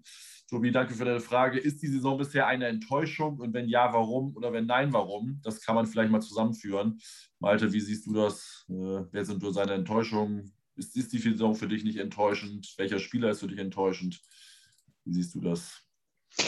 Also im, im Coaching-Staff ähm, bin ich eigentlich enttäuscht vom äh, von den Wide Receiver, von dem Wide Receiver Tree, sage ich mal. Äh, das, da hängen ja auch immer so Athletiktrainer dran und sowas alles. Ja, das sind ja immer äh, mehrere Leute. Es fängt beim Offense Coordinator an und dann der hat dann Position Coaches äh, und die haben Assistenten und so. Also es ist ja nicht jetzt eine, Perso eine Person, die ich speziell anspreche, sondern ich sage mal den Coaching Tree der Wide Receiver, ähm, weil äh, ich, weil wir uns da Elijah Moore gepickt haben, von dem sehe ich irgendwie überhaupt nichts. Und da weiß ich nicht, äh, warum oder wieso, äh, was, da der, was da der Fall ist. Äh, Denzel Mims, dann die nächste Geschichte, die dann auftaucht. Ich dachte eigentlich vor der Saison, der Receiver äh, Room ist bei uns so das Stärkste, was wir im Team haben.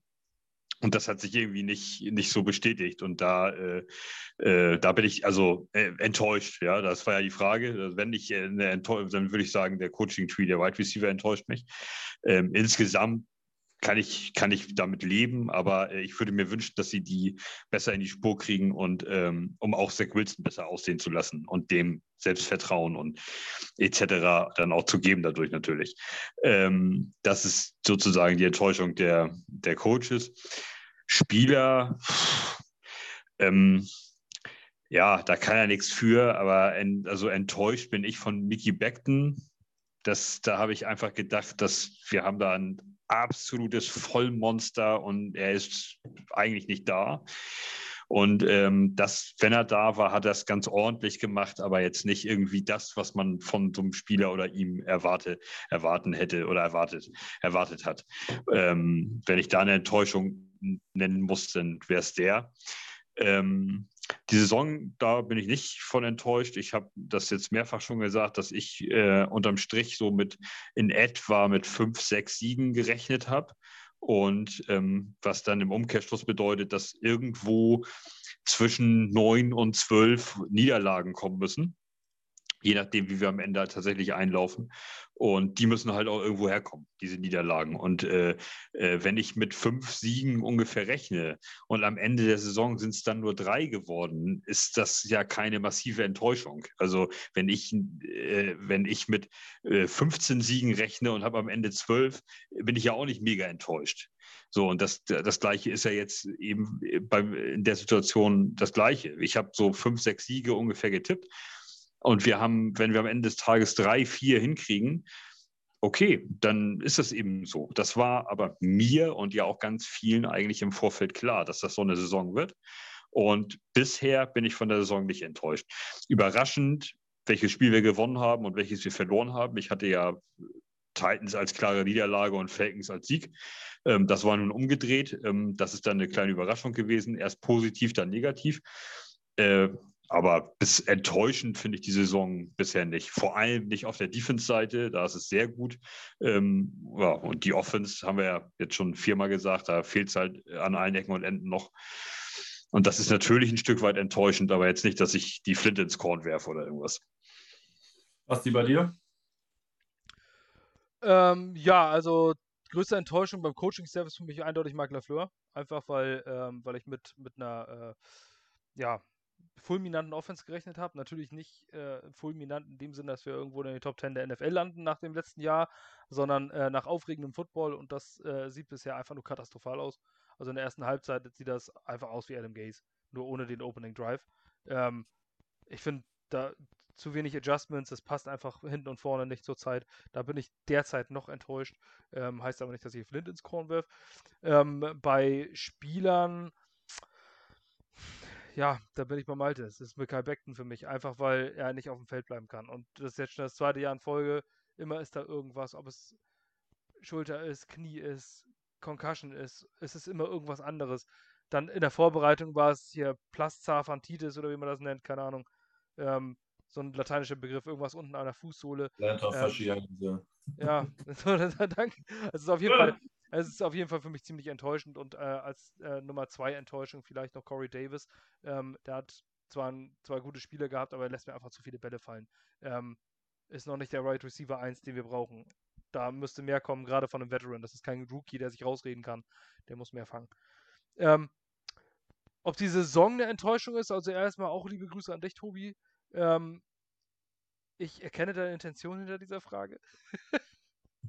ähm, ein bisschen äh, Feuer gießen, aber bei mir ähm, findest du da ein wenig Öl, denn ja, tatsächlich ist die Saison für mich bisher eine, äh, eine Enttäuschung, keine massive Enttäuschung, ähm, wie man das vielleicht äh, macht. Aber das Team sieht noch schlechter aus, als ich das erwartet hatte. Ich habe ähm, mit einem ähm, Aufbaujahr gerechnet. Sicherlich, aber im Second Overall Pick ähm, hätte ich zumindest mehr erwartet. Also ähm, da hätte ich mehr erwartet, als in, in, in Pass Yards per Game auf Platz 30 zu stehen ähm, nach, nach drei Spielen. Äh, vor allem hieß es ja in diesem System, dass wir ein Rushing Game haben. Rush, Rush, Rush. Und wir haben ähm, die, das, das entsprechende System und die Line dafür und wir sind Platz 31 in 74,0 Yards per Game. Äh, Ty Johnson, von dem wir gedacht haben, dass er Leadback Roll, äh, Leadback einnimmt, ähm, der hat jetzt einen Touchdown, aber glaube ich wie aus einem Yard reingelaufen oder sowas. Ansonsten ist der gar nichts. Michael Carter stellt sich als ganz okay heraus, aber irgendwie, da passt hinten und vorne noch gar nichts. Ähm, in der Defense, die macht ihren Job besser, als ich dachte. Aber man muss auch sagen, null Interceptions nach fünf Spielen, da so gewinnst du keine Spiele. Also du musst auch mal den Ball abfangen ähm, und da einen Turnover produzieren dafür, dass du Spiele gewinnst. Erfahrung hin oder her. Also es ist immer dieses Ja, aber sie sind noch nicht so erfahren. Das zählt für mich aber nicht immer als Argument. Ähm, da kommt noch zu wenig. Klar, viel Carl Lawson. Äh, Quinn Williams macht bisher einen guten Job. CJ Mosley ist bisher. Pff, also mag sein, dass er in manchen Situationen da ist und viel präsent ist, aber ähm, im Passspiel kannst du ihn einfach nicht gebrauchen. Also Stück weit ist die Saison für mich eine Enttäuschung, ähm, weil ich damit gerechnet habe, dass man ein bisschen mehr competitive ist. Aber bisher hat man bis auf das Titans-Spiel einfach jedes Spiel schon nach dem ersten Quarter gefühlt verloren. Das darf nicht passieren in der NFL. Denn äh, sogar die Texans sehen äh, in manchen Spielen mehr competitive als die Jets aus.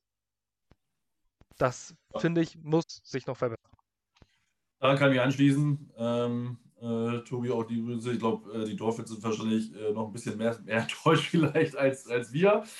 Äh, das kann man dazu sagen. Aber ich bin auch daran enttäuscht, dass wir nicht konkurrenzfähig äh, genug sind. Also, dass wir natürlich jetzt 1 und 4 sind. Daran bin ich vom Ergebnis her bin ich wirklich nicht enttäuscht, weil das war fast zu erwarten, finde ich. Ähm, vielleicht haben wir halt ein anderes Spiel gewonnen als jetzt gegen die Titans. Dafür hätten wir das Scheidensspiel verloren. Aber das Ergebnis an sich bin ich auch nicht enttäuscht. Äh, ich finde es halt nur schade, dass wir in den meisten Spielen halt nicht wirklich Konkurrenz oder dass wir, dass wir keine Chancen hatten. Ähm, manche Ergebnisse sahen vielleicht ein bisschen enger aus, als sie eigentlich waren. Ähm, und auch das äh, Falcons-Spiel, wenn sie jetzt ein bisschen mehr noch gedruckt gemacht hätten, wäre es vielleicht auch eher vorbei gewesen. Ja, wir haben gut zurückgekämpft, aber ähm, gerade weil wir in der ersten Halbzeit immer so schlecht sind, hätten die Spiele zum Teil auch Blowouts sein können. Das äh, enttäuscht mich schon sehr. Äh, meine größte Enttäuschung ist Elijah Moore. Einfach nur, weil ich gehofft habe, ja, dass er ja richtig durchstartet und seine 1000 Yards schafft in der Rookie-Saison und irgendwie Offensive Rookie of the Year wird. Äh, also bin ich von meiner eigenen Erwartungshaltung enttäuscht vielleicht. Ähm, aber äh, ja, ich äh, sehe es so ähnlich wie euch, auch die ähnlichen Spieler. Äh, das in Michael Beckton habe ich fast befürchtet, ehrlich gesagt, mit der, mit der äh, Verletzungsproblematik. Der Typ ist einfach so schwer, ähm, das ist halt auch nicht so ganz menschlich irgendwann. Äh, und auch dann vielleicht fast normal, dass der Körper da mal so ein bisschen Bewegchen hat. Vielleicht kriegt das noch in den Griff. Ich befürchte, er wird dauerhaft immer mal wieder ausfallen. Ähm, und dann hilft er uns am Ende auch nichts, wenn er dann nicht mal äh, Saisons durchspielen kann. Ja, wir werden es abwarten. Ähm, ich äh, hoffe, es wird ein bisschen besser, dass die Offense ein bisschen besser in Gang kommt. Ähm, und wir haben soweit hoffentlich eure Fragen äh, alle beantwortet, was zum Team äh, gehört, was zur aktuellen Situation angeht. Äh, wenn ihr noch Fragen habt. Äh, Eine hast du noch vergessen. Gerne. Ja, ja, nee, nee, nee, ich habe die nicht vergessen. Hallo, okay. hallo, hallo, hallo. Äh, schreibt sie gerne noch mal rein. Wir können sie natürlich auch unter, unterjährig äh, äh, in den, äh, unseren Review-Podcasts beantworten. Alles kein Thema. Ähm, genau. Und zum Abschluss eine Frage, die halt mit den anderen Sachen nicht wirklich was zu tun hat. Äh, deswegen habe ich sie äh, aufges aufgespart, sage ich mal. und jetzt frage ich sie jetzt. Deswegen, ich frage jetzt auch hier nichts, was die. Ähm, und zwar soll jeder einmal ähm, Alex 1893, äh, ist glaube ich war eine zweite Frage, auch wenn ich es im Kopf hatte, äh, doch mal sagen, welchen ehemaligen Spieler er derzeit gerne wieder im Kader hätte und warum. Und da Julian der Letzte ist, der nichts gesagt hat, Julian, darfst du gerne anfangen. Ja, zuerst mal hätte ich gerne einen fähigen Titan, aber da müssen wir, glaube ich, eine ganze lange Zeit zurückgehen, dass wir da mal einen finden bei den Jets. Ähm, ja, schwierig. Ah, hm. Vielleicht Nick Mangold als, als Center, klar. Oder vielleicht auch ein Eric Decker, der halt immer, immer, äh, immer da war. Ja, Erik Decker hat auch gut gespielt. Kaum, dass das so schlecht war. Ja, ne? ich habe schon halb gedeckt.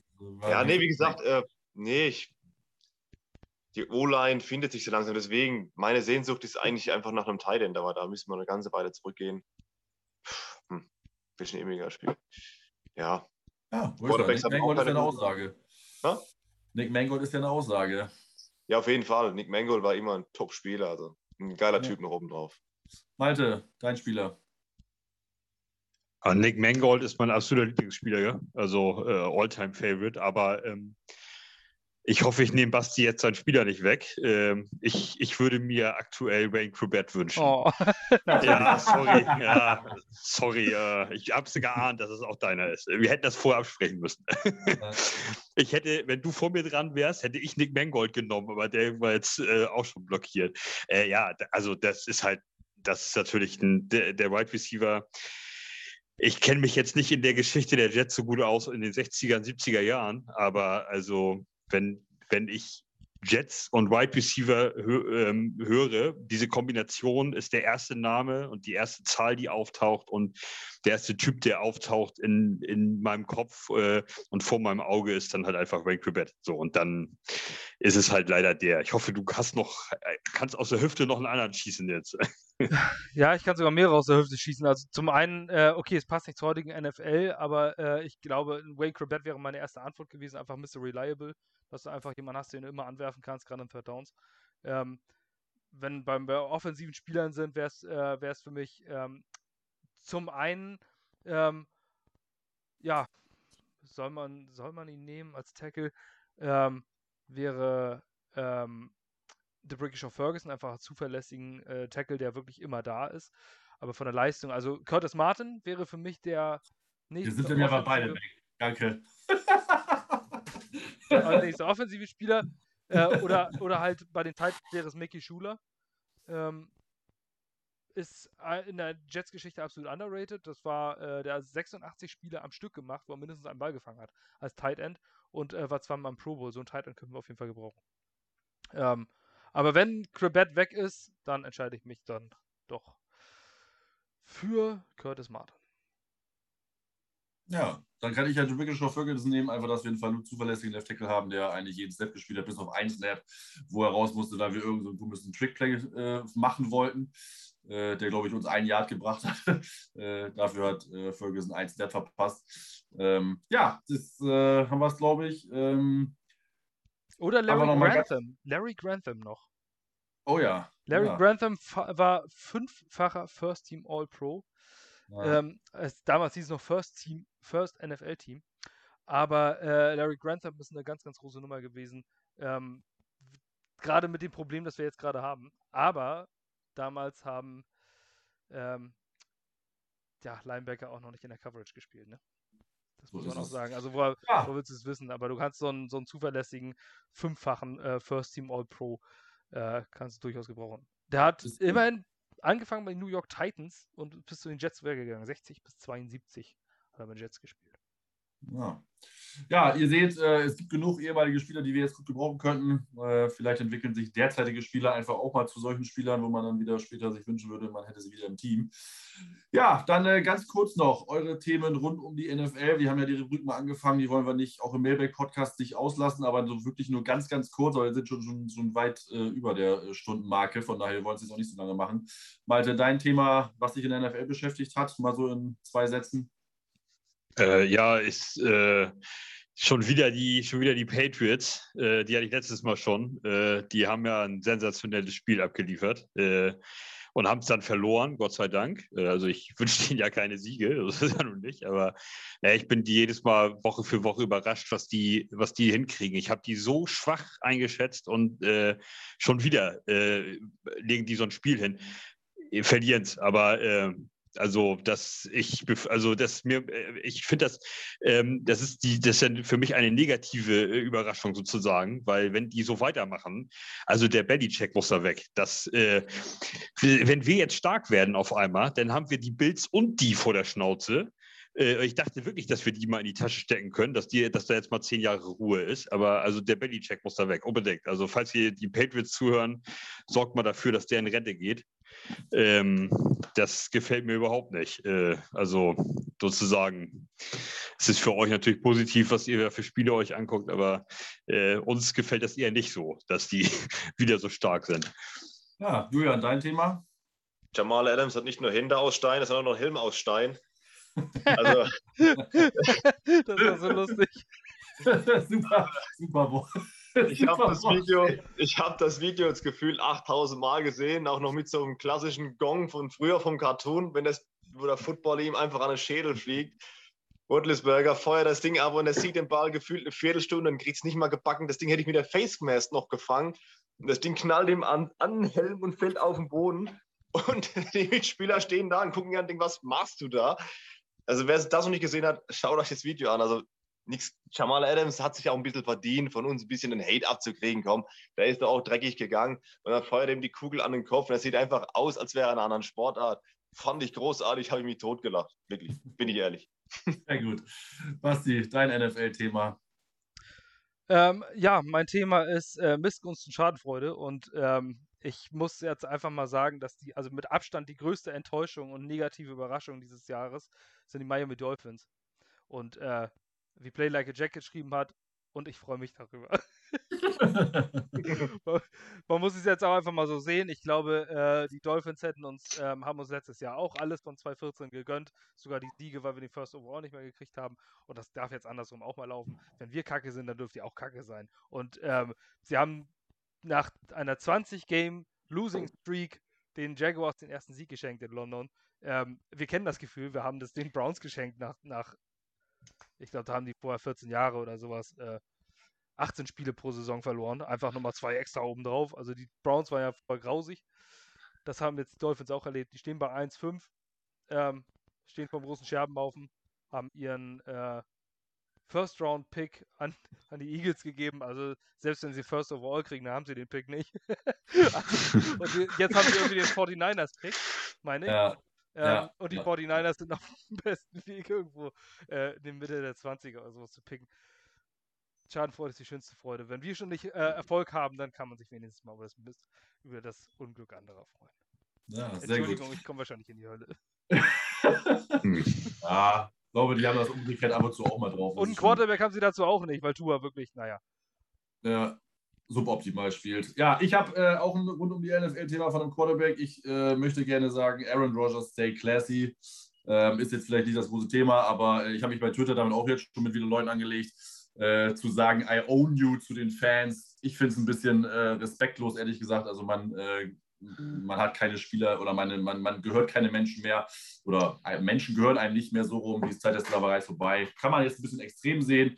Ich finde, so eine Reaktion gehört sich nicht. Wenn er jetzt gesagt hätte, I own this place, das wäre eine andere Thematik gewesen, äh, das direkt zu den Fans zu sagen, egal ob sie jetzt wieder irgendwelche Stickefinger gezeigt haben oder seine Mutter beleidigt haben, was sich auch nicht gehört. Es ist mir egal. Äh, Aaron Rodgers ist ein Vorbild für viele junge äh, Kinder, heranwachsende Teenager, Football-Fans aller Welt. Ähm, und das hat er einfach nicht nötig, ähm, egal in welcher Situation, egal mit wie viel Adrenalin. Ähm, ich habe großen Respekt vor der Leistung der Packers, äh, weil die Defense Anfang der äh, die ersten Wochen ein Scherbenhaufen war. Ähm, aber äh, und alle schon Joe Barry äh, irgendwie äh, sonst wo in die Wüste geschickt äh, gesehen haben.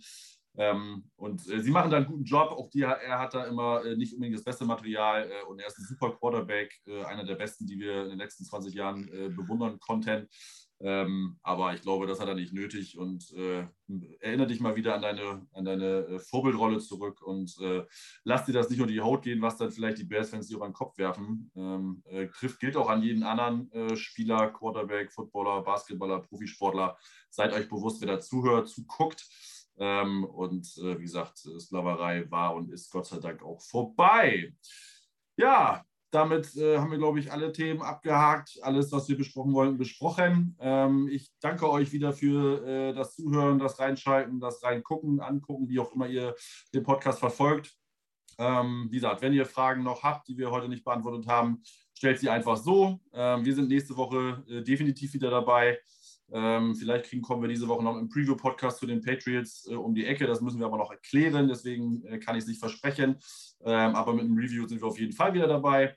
Vielen Dank fürs Zuhören. Äh, schaltet auf, äh, klickt auf unsere Seite gangrygermany.com, liked uns bei Twitter, schreibt mit uns, geht mit uns in Kontakt.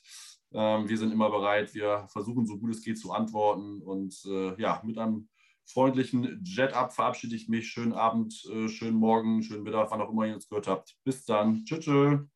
Ciao. Gut, ciao.